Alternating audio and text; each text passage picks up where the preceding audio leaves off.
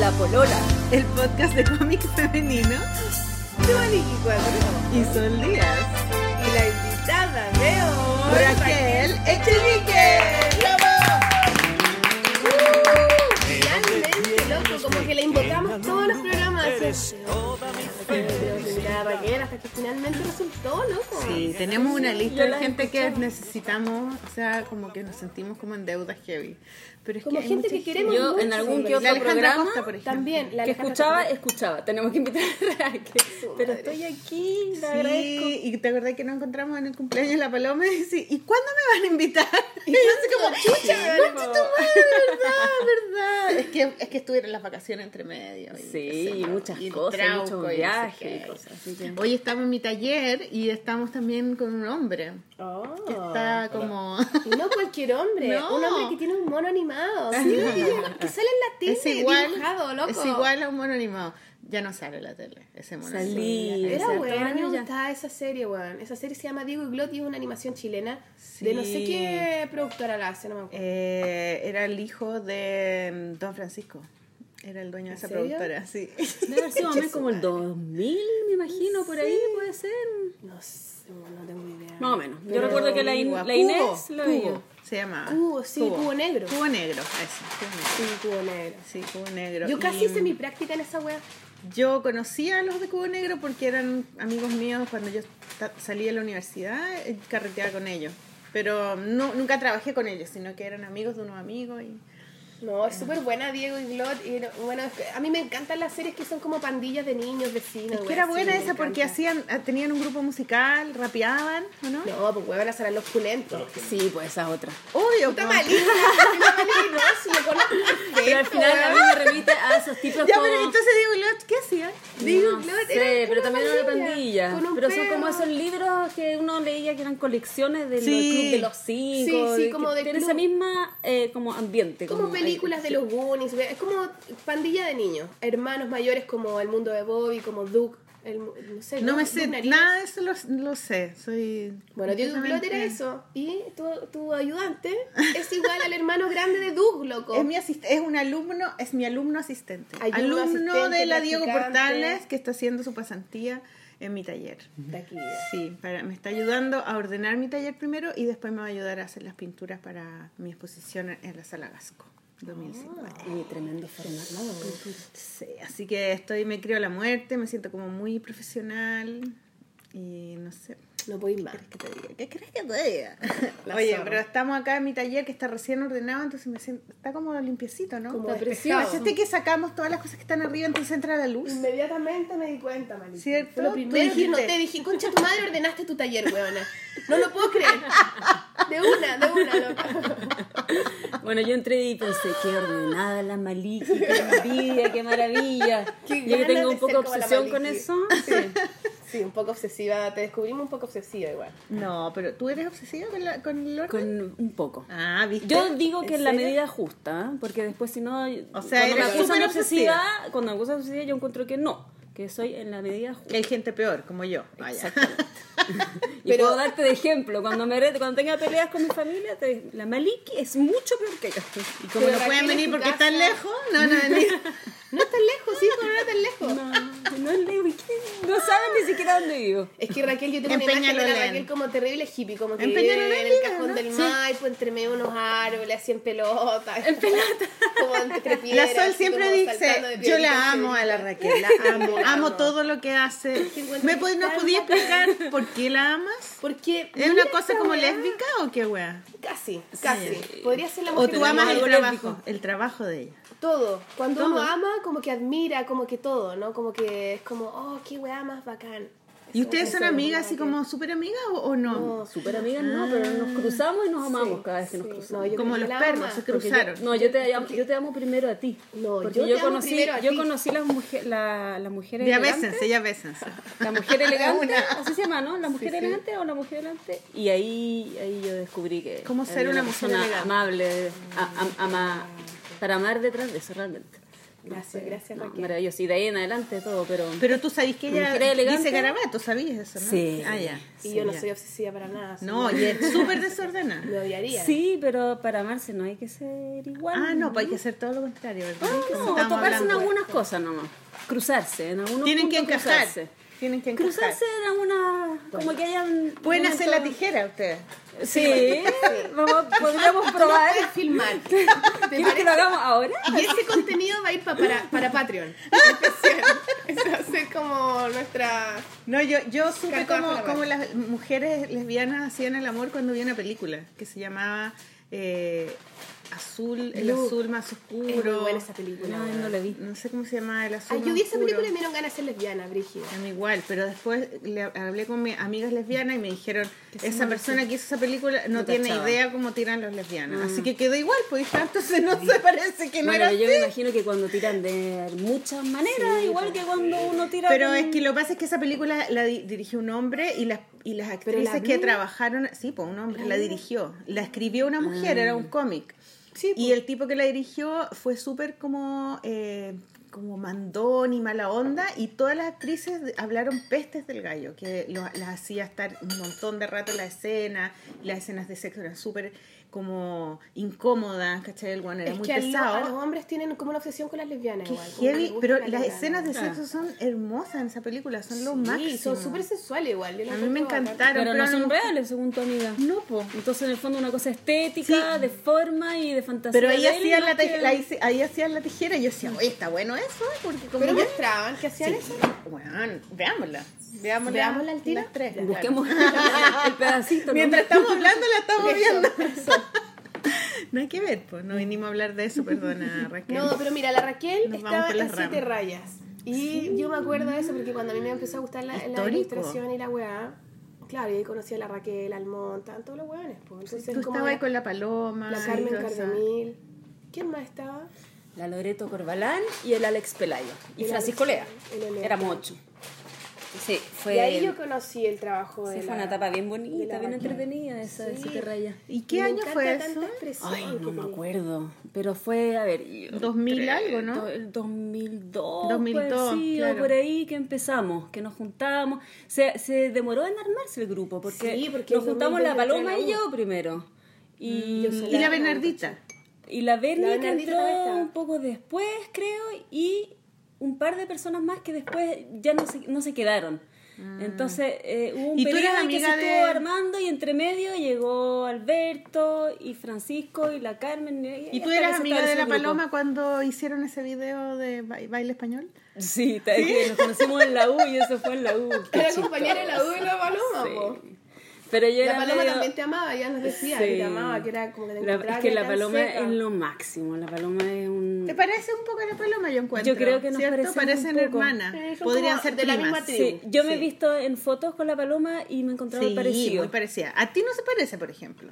No, que yo soy más kuma. No, pero No, son- sí, tenemos algo, tenemos algo, tenemos como un aire y muchas veces nos han preguntado si somos hermanas, en varias oportunidades.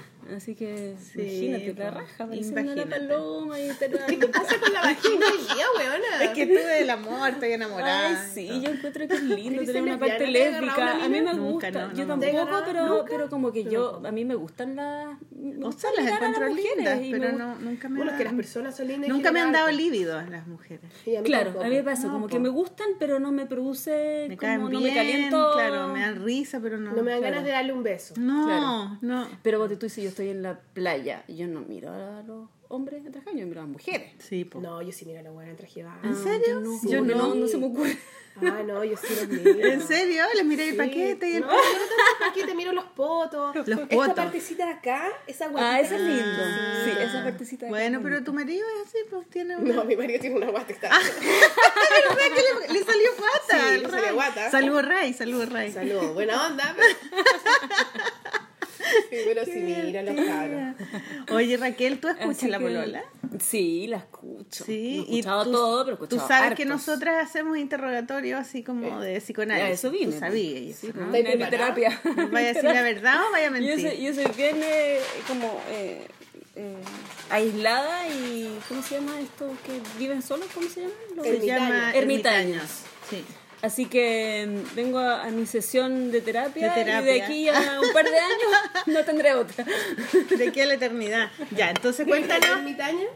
Sí, Porque trabajáis todos solo, no, no, Me no- gusta mucho estar en mi taller, en, Ojalá no en mi la casa, con mi jardín y trabajar ahí, estar tranqui. Porque tú a mí me gustaría mucho tener una persona. Oye, el ruido que haya es el, es el Sebastián Sí. que está moviendo los Claro, por ejemplo, si yo tuviese un ayudante que me hace esos ruidos, me trae Yo yo no me pongo aguantaría, histérica. No aguantaría a ese ayudante. No, trabajar solita a mí me, me gusta mucho. Y un poco me obligo a, a bajar, porque además yo digo bajar porque efectivamente yo estoy alto, estoy vivo allá arriba, En arriba, ¿cachai? Entonces bajo y me obligo un poquitito y lo paso muy bien cuando bajo y voy a mis reuniones y hago mi vida social y bueno, arriba tenemos también un mundillo de vida social un poco intenso del que me retiro en el- obligatoriamente. En ese lugar donde vive harta gente como... Es un lugar que comunidad? se llama la comunidad ecológica. Esa, esa, Sí. esa. Ya viste, es casi lo que yo me imaginaba de la Raquel en la hippie. Yo he ido que a que fiestas, yo he definir ido a lo que es fiestas ahí. Sí, Tienen verdad. como eh, Esa- camino de fiestas son tierra. buenas, ya. Camino Tiene de camino tierra. de- hippie igual, camino, Camino de tierra y unas casas así bien arrotadas igual, como las Hay de todo. casas. Hay las medias casas y hay muchas casuchas así que se cae de pedazo también. Hay un poquito de todo, la verdad. Sí, Yo conocí un loco, la un casa del músico Iván Navarro también. de un grupo que se llama Agua Fuerte, que es el grupo del guitarrista, el otro guitarra, la orquesta El Viento, de la hueá de rojo y negro, el Ramiro, amigo de él, que lo conocía en el cumpleaños de él, y el loco vivía en la comunidad ecológica, el papá de él. Y el loco está, había embarazado a su polola, buena onda, estaban así contentos. Había embarazado. O sea, Como... como que estaban, bueno, estaban embarazados, qué sé yo.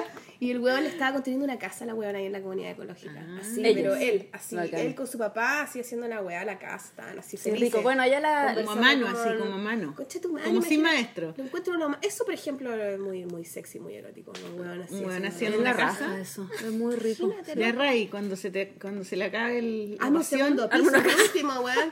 hazle algo a la sol. pues, No, no, construyele algo. construyele una pieza, algo en el patio. Bueno, la gracia que ha pasado ahí en la que mucha gente eh, está construyendo y ha construido en barro. Entonces se, se ha como expandido a hacer la técnica del quin- de la quincha, que en el fondo es estructura de madera, mayagma, mayagma y relleno con barro con paja. Como adobe, como las Adobe. construcciones de acá también. Sí, el adobe son distintos, porque son ladrillos de adobe que se montan uno encima del otro y que no tienen Ahí está un estructura. sistema más Ah, ¿no contemporáneo. tiene estructura? ¿Tiene estructura? en- ¿El adobe no? Pues. No. No, Pero son ladrillos, ¿no? son ladrillos. O sea, tiene, claro, su... me Esto es imagino de que los adobe, los marcos de las puertas, las ventanas. Algunas veces se construye con pilares de fierro en las esquinas, pero en- en- tradicionalmente no. Son los adobones que se van montando encima. Este es de Dover, esta casa. ¿Esta? ¿En serio? Sí, por las casas Mira. antiguas de, Sí, po, de son de son- Pero para construir el segundo piso, entonces debe tener algún tipo de estructura, ¿no? puede- Aquí sí, pues esas cosas son metálicas, ¿cachai? Ahí hay unas cosas metálicas. Ah, Pero está mira, puesta después, ¿cachai? En esa, en esa Está puesta de después. Sí, pues. Sí, cuando, cuando sacaron los muros, porque aquí había muros, ¿cachai? Entonces cuando los sacaron, ahí... Claro. No, pero se sabía construir, pues estaba... Claro. Bueno, tam- también pasa que no eran antisísmicas, por eso se han caído. Se caen, la, claro. la mayoría de las casas de adobe se caen con los terremotos. Los- Espérate, le voy a dar una instrucción. Cuando los saqué, sácalos todos para que no suene tanto. Así, al sol. Ahí. Como sácalo entero O- o ahí en la mesa. allá, pues, para que no suenen tanto. Ah, puede ser allá también, claro. Porque de verdad ese ruido no, nos, Sí. nos va a Va a molestar quedar- va a mucho. quedar durante Y, todo. Sí. em, Y ¿le- que- ¿Subiste al máximo el volumen? Sí, sí. Que de repente nos dicen en el SoundCloud que está muy bajito. ¿En serio? Sí. Ah, Yes. Es que mira, ese, ese es el... Mira, mira la cosita de- del ruido, ¿la cachai? Entonces hay que hablar fuerte para que haga así. Ah, ya. Entonces, Pero ya. Para que haga dibujitos. Ya, pero Raquel, eres una ermitaña, entonces está ahí. Un poquito, no, no, no, no tanto, pero, pero me gusta, me gusta estar ahí. Bacán. Raquel, cuéntanos tu infancia. Ay, ¿Dónde naciste? yo nací en Gerona, Cataluña. Eso es más lejos, po. Sí. que mi madre es catalana. Tu Entonces, madre es catalana, mi padre Papá. es chileno. Mi padre es chileno y mi padre se fue a Europa. a- a- tenía una búsqueda espiritual, sobre todo. Se fue muy joven. ¿Cómo se llama tu papá? Juan Echenique. ¿Y Juan qué hacía? Juan es pintor. época? ¿En serio? No te puedo creer. Sí. Ay, qué Juan estudió arquitectura y, y después se dedicó a la pintura. ¿Y qué pintaba? Él, él pintaba cuadros al óleo, dibujos, en fin, Pero grabados ¿qué- de todo. ¿Qué temas? Claro. Él es como, a ver, no sabría cómo definirlo, es, es figurativo abstracto, digamos que se inspira en la naturaleza, en paisajes, en lugares, pero abstrae la forma, los colores, un poquito... medio- Eh, Tuvo una etapa también muy Klee al principio, inspirado en eso, eso le gusta. Ya. ah. Pero Juan se, después se dedicó a una pintura muy distinta. ¿Tú le dices Juan o le ¿A dices qué? papá? Le digo Juan.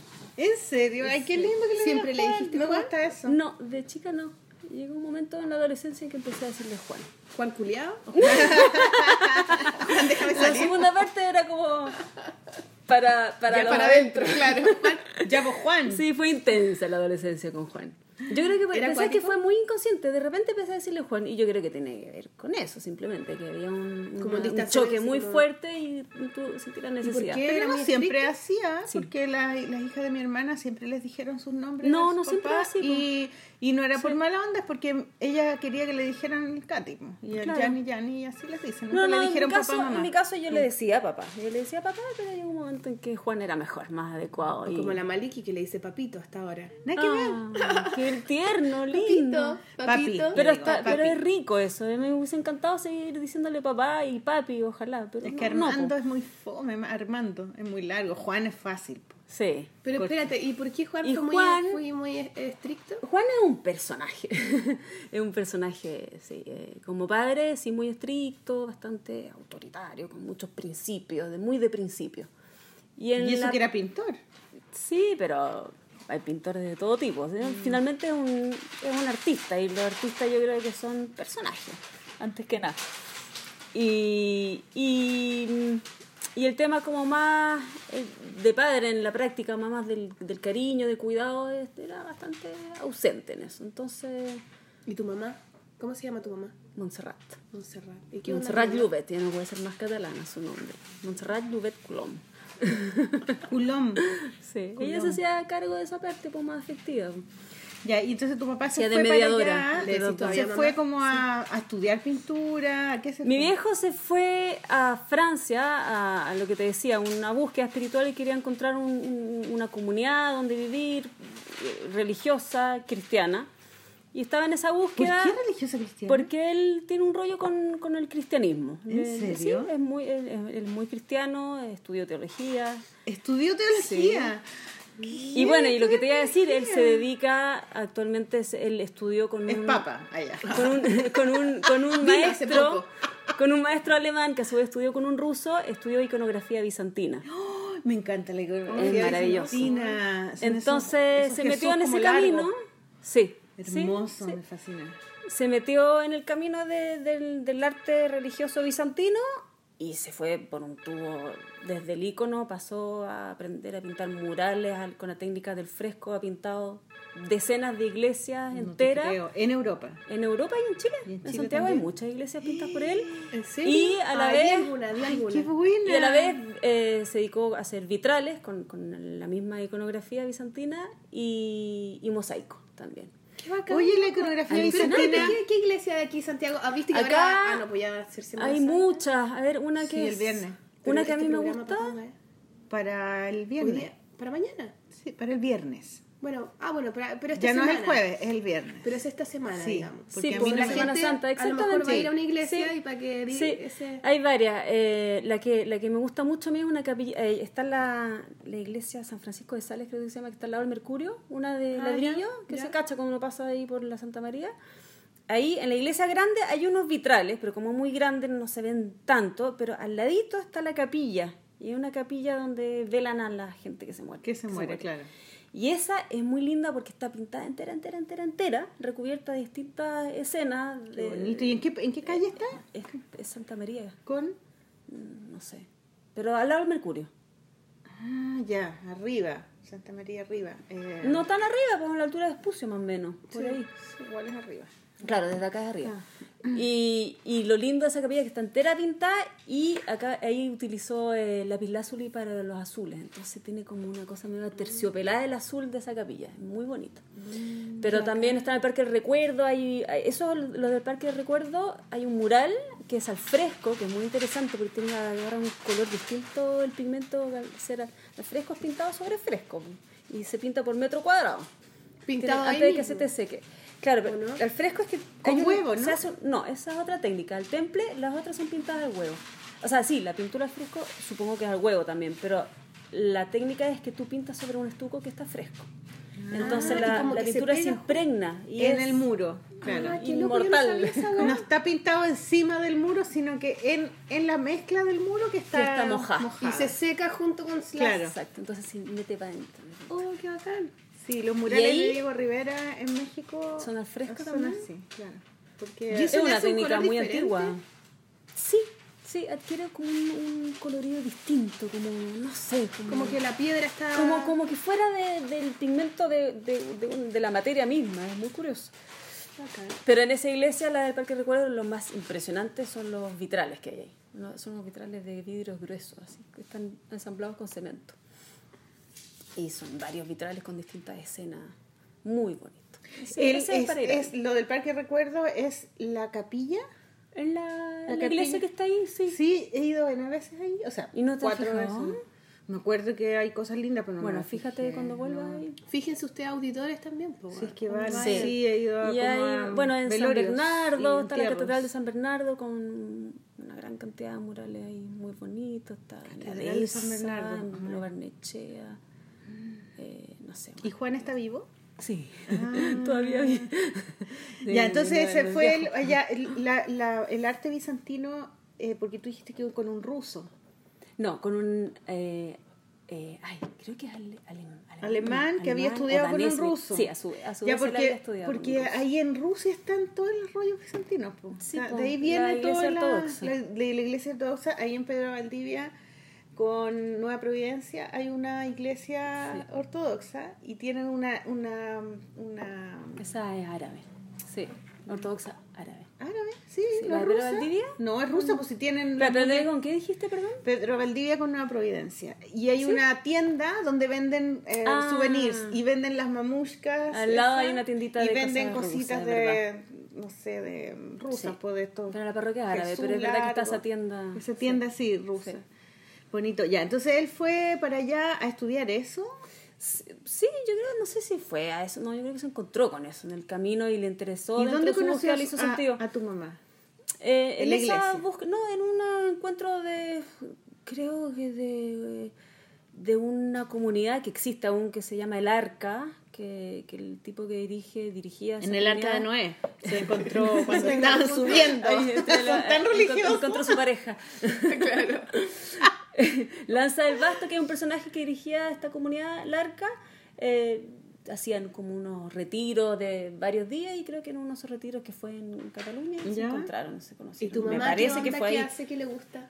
Mi mamá es ceramista de estudio, de profesión, siempre se desarrolló en la cerámica, pero luego tuvo que dejarlo porque le vino una enfermedad que la impidió seguir trabajando en ¿Qué cerámica. Ella tiene una poliartritis evolutiva. y, Está afectada en los, Así se todas va las- sí, haciendo así. exacto, sí. Pero está bien, ahora está bien. Se automejoró. Ay, qué brillo, y le vino de caleta de tiempo antes, o sea, como que Sí, en a los verdad- 35 empezó ella con esa enfermedad. Sí, Y es evolutiva, entonces, pero ella está está súper bien, se ha sabido Caleta. mejorar ella con, con medicina naturistas. Qué Tu mamá también entonces es cristiana, es religiosa, tiene una Mi- eh, estaban juntos en ese tema de la comunidad y finalmente, bueno, en esa búsqueda se establecieron en, el- en un pueblo, en Francia, que es donde yo pasé mi infancia. ¿Qué se llama el pueblo? La Grasse, La en el sur de Francia. ¿Y por qué Francia si ella era de Cataluña? Porque estuvieron buscando Ya. y encontraron ahí una comunidad cristiana de rito bizantino Ya. que les hacía más sentido. Hay una cosa estética y de los cantos y todo que es hermosa y la verdad es que es bastante más atractivo que, el catolicismo en ese sentido, mucho más. Y, y se instalaron en esa comunidad que, era, eh, que estaba establecida en una abadía, una abadía alucinante, medieval, que está... Una iglesia. Es una abadía donde vivían... ¿Qué es una abadía? Una abadía es un, es un, eh, un edificio donde vivían los monjes con claustro, con iglesia, con parques, con jardines. Ah, es más que una iglesia. Es con- como un como como una un sede de universitaria, pero de, Eh, de- eso. pero de ¿Puedo curas. estudiar ahí también? No, es que fue, era una abadía. Antes vivían los monjes, pero. Entiende ya- que es una abadía, No, pero los monjes, un huevón que quiere ser monje se va a una abadía. viven ahí en claustro. po. Claro. Sí. Aprendiendo a ser cada vez más. Sí, supongo Más que tienen su Claro. rito, su vida, trabajan también, trabajan la tierra, sus distintas pegas, tienen. Claro. Y en esa abadía estaba esta comunidad y estaba en un pueblo, que es un pueblo medieval precioso, este, de piedra entero, en un vallecito rodeado de viñas por un lado y por otro lado cerros con naturaleza. Y esa es tu infancia, ahí, ahí, naciste Y tú. cruzado por un río, con dos puentes, puentes medievales. un cuento, No, güey. es- es un cuento. ¿Y tenés imágenes de eso? ¿Fotos? Eso? Hay, es un pueblo, la verdad es que de los pueblos más lindos que hay, entonces hay fotos, ¿Hasta cuándo estuviste viviendo ahí? ¿Hasta qué edad? hasta los 16 años.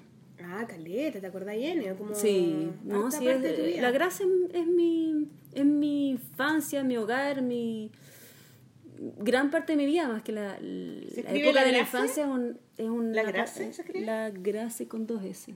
¿Así? Sí, pero es, no es, no son dos palabras, es una sola palabra, todo junto. La gracia, todo junto. Ya. La infancia es, eh, es una etapa de- demasiado importante que te forma y te marca muchísimo. Entonces, ¿Cacha la weá? ¿Cómo es? sí, mira, así es. Oh, estamos googleando. De hecho, vive en mi casa. Nah, ¿verdad? Sí, bueno, vivimos en varias casas en esa época, nos fuimos, cambiamos muchas veces de casa. Cacha la onda. Pero una de mis casas fue esta. No, ¿en otra de mis casas fue una que está por ahí al borde del río, con vista al río. Oh, cacha la onda. Es como una película. Sí, es muy bonito. Y ese río, que bueno, era nuestra piscina durante todos los veranos. Oh, y es todo de piedra. Y todos los cerros, eh, sí. Y todos los Espérate. cerros eran lugares donde yo me paseaba permanentemente. Yo creo ¿Y que ahí le agarré el gustito a, a caminar. Toda la gente que vive ahí, todos son cristianos. No, no, el pueblo tiene sus habitantes del pueblo y la gente y había mucha gente que participaba de la comunidad que vivía en el pueblo y nosotros éramos de eso, vivíamos en el pueblo y participábamos de ciertos oficios, había un día a la semana que comíamos juntos, eh, las fiestas se celebraban todas ahí en la comunidad, los domingos íbamos a la liturgia. Qué loco. Y era entretenido porque era un pueblo lleno de vida, había muchas familias jóvenes que estaban ahí por la comunidad, entonces era un pueblo lleno de niños que éramos una patota gigante que nos movíamos como nuestro patio, ¿cachai? ¿Y tenés conexión con niños todavía allá, con tus amiguitos? Sí, ¿En serio? pero claro, ¿Y el como colegio hermanos, cómo era? Qué bacán. ¿Cómo era el colegio? El colegio del pueblo, colegio público del pueblo y después al- hasta a partir de sexto básico allá se pasa eh, está el licol, primero después el colegio, eh, que ya teníamos que ir a una ciudad y después el liceo que ya era más lejos y la gente generalmente se iba internada después. ¿Tú te fuiste internada? No, porque justo nos venimos. ¿Y, cuál Chile. era el pueblo más cercano, más grande, digamos? A 20 minutos había un pueblo donde estaba el colegio y después ya a media hora habían ciudades más grandes. ¿Qué era lo más cerca que tenías como ciudad que uno pueda... Voy a sacarme las. Cascazón es una ciudad que se conoce mucho porque tiene un castillo medieval, la sitio de Cascazón. Es todo medieval entonces. Es que esa ahí. zona, claro, tiene muchos castillos fuertes. Qué bonito. Sí, es preciosa, es una zona muy bonita que tiene una, una vegetación. muy ¿Y hay bonita. mucho turista? Es bien turístico. Pero no sé, como que el turismo se- diluye bastante porque en la Graz mismo tú ves que hay bastante turista en verano, pero después el resto del año, algún fin de semana hay que otro, se suman muchos ingleses, muchos ingleses. Muchas casas han sido compradas por los ingleses y restauradas. Ah, Eso es lo bonito, que además Francia tiene sus pueblos impecables, todos, todos Sí, pues, restaurados. no, no, las botan y construyen un mall. No, ninguna posibilidad, porque están protegidas también. Mm. Entonces está todo, incluso hay financiamiento para restauraciones de las Hermoso. casas Oye, y muchas en- leyes que te En tu, eh, ahí en, ese, en esos años de chica, no los primeros, tú dibujabas, bueno, estás como Sí. Eh, rodeada de arte, pues Sí. tu papá pintaba, claro. él tenía el taller ahí o tú, tú estabas ahí en el taller de él, ¿cómo lo hacías? Mira, ¿Cómo, yo creo que cómo era tu relación con el arte? yo creo que yo dibujo porque no me quedó otra. O sea, como que esto- este- yo tengo a mi padre que es pintor, mi madre que es ceramista, bastante relacionado, además que una cerámica decorativa. Entonces, eh, mis dos abuelos son pintores. También, ¿los papás de tu papá? El papá de mi papá eh, eh, fue arquitecto eh, y era acuarelista, un acuarelista maravilloso. Brígido. Yo admiro su obra realmente y pintó mucho. Y el papá de mi mamá fue, fue pintor, así de tomo y lomo, un pintor de estos que de chiquitito juntaba sus pesitos de la colación para comprarse los primeros pinceles con una historia bien Ese impresionante. fue el que tú fuiste a ver ahora en el año pasado, que El me contaste que iba a ver a inaugurar una exposición, una, exposición de tu- retrospectiva de su obra de tu abuelo. de mi abuelo materno, ¿Cómo se en llama? tu abuelo Barcelona. Ramón Lubet, ¿Y tu abuelo paterno? Juan Echenique. Claro. Entonces, claro, todo alrededor mío era un poquito relacionado con eso, con la pintura. Y claro, desde chica yo, aparte de que pasaba mucho en el taller de mi abuelo mm, materno, cuando, cuando íbamos de visita, ellos estaban en Barcelona, nosotros estábamos muy cerca del pueblo de este, en Francia, a tres horas de Barcelona. Yo me instalaba con él en su taller. A dibujar. Y me ponía ahí sus pasteles grasos, sus- los papeles, y dibujaba nomás. Y de hecho esos pasteles grasos que me pasaba cuando yo era chica son los que yo tengo todavía, tengo. Todavía. No. Después de... ¿En Y los ocupáis ¿Cuántos años? Los ocupo, sí, y son esos, con ese olor. Entonces para mí es una conexión fuerte el tema de ponerme a trabajar de los materiales con, con, con él, yo creo. ¿Tenías hermanos, hermanas? ¿O eras hija única? No, yo soy la mayor de tres. De tres. Ay, tú eres la mayor. Sí. Ay, mira, como tú. ¿Ustedes son tres también? Y la Sí. mayor. Este ¿En serio? también, pero es del No, yo soy del medio. Uh. Es, es que igual soy la mayor, yo encuentro. Sí, pues, sí. El ejemplo, po.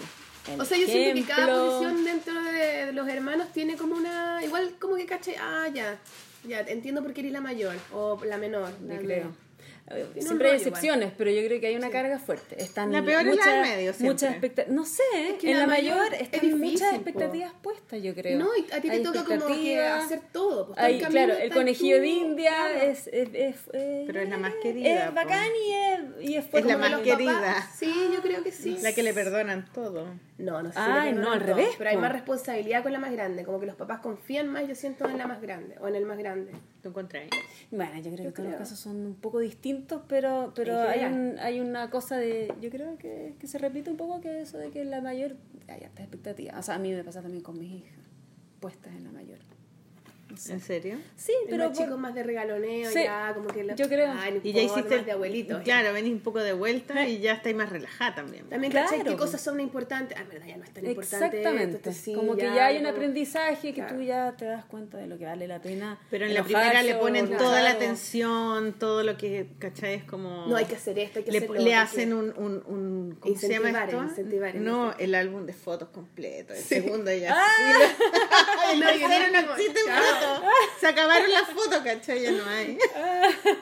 Qué chistoso. Ya, entonces estaba ahí así, No, pero espérate, tus y- hermanos, tenéis dos hermanos más. Tengo una hermana que es dos años y medio menor que yo.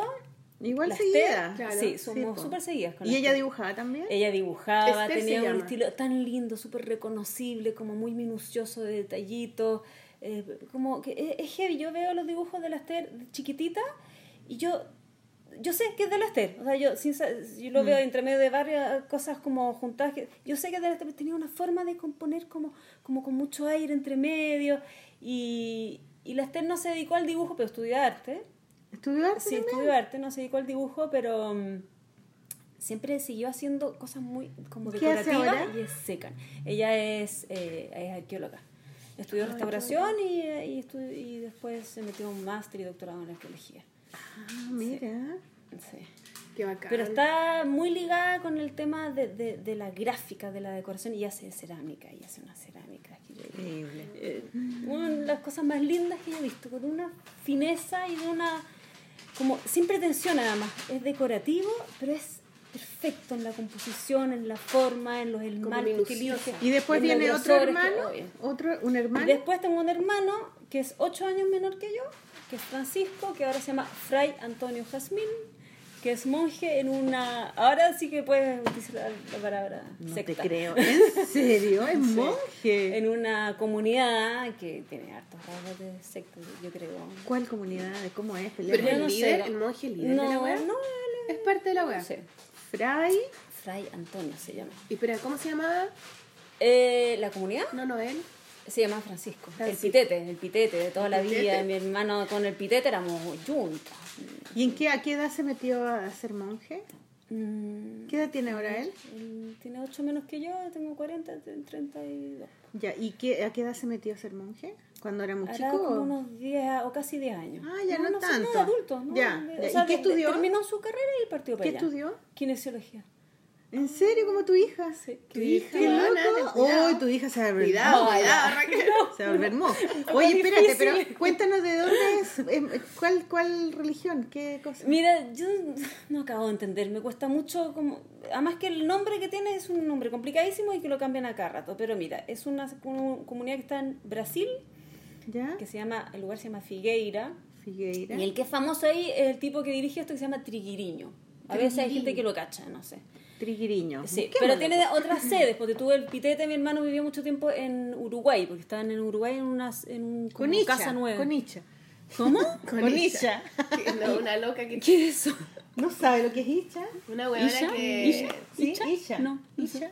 Es Explícalo una líder espiritual que vive en, en Uruguay y tiene una, Ah, ¿sí? una sede donde la gente va a meditar. Y yo una fui semana. una Ah, semana de verano. Ya no, pero no es. ¿Triguiriño?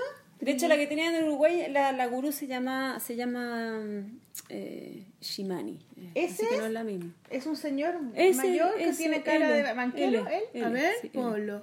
Cara de banquero. Pero yo no lo había visto nunca, primera vez que lo veo, fíjate. Pero Él es un señor como un abuelito. Como un papá. Sí. Sí, pues. Ahí está bien abuelito, mira. Ahí era papá. Pero no creo que sea el mismo. ¿Será Sí. él? No tiene pinta de Pero ser como ponle- un líder Pero ahí decía Igual hay una virgen. Sí, sí, sí. No, sí, mira, esa virgen ahí es como el estilo de la gráfica que yo ocupo. Imagínate, eso al lado del, del arte bizantino, es como lo opuesto. bueno. Figueira. asunto- Figueira es el lugar, claro. Ah, entonces sí es ahí. pues. Pero él estuvo en Uruguay, después estuvo en Argentina y ahora está en Figueira, en Brasil. Lo trasladaron para allá. Y está muy metido, está muy contento, se dedican básicamente a rezar, a, a orar, le dice él, a hacer trabajos. Para salir del sufrimiento. cultivar. qué No. sé yo, ¿no? Para salir del sufrimiento.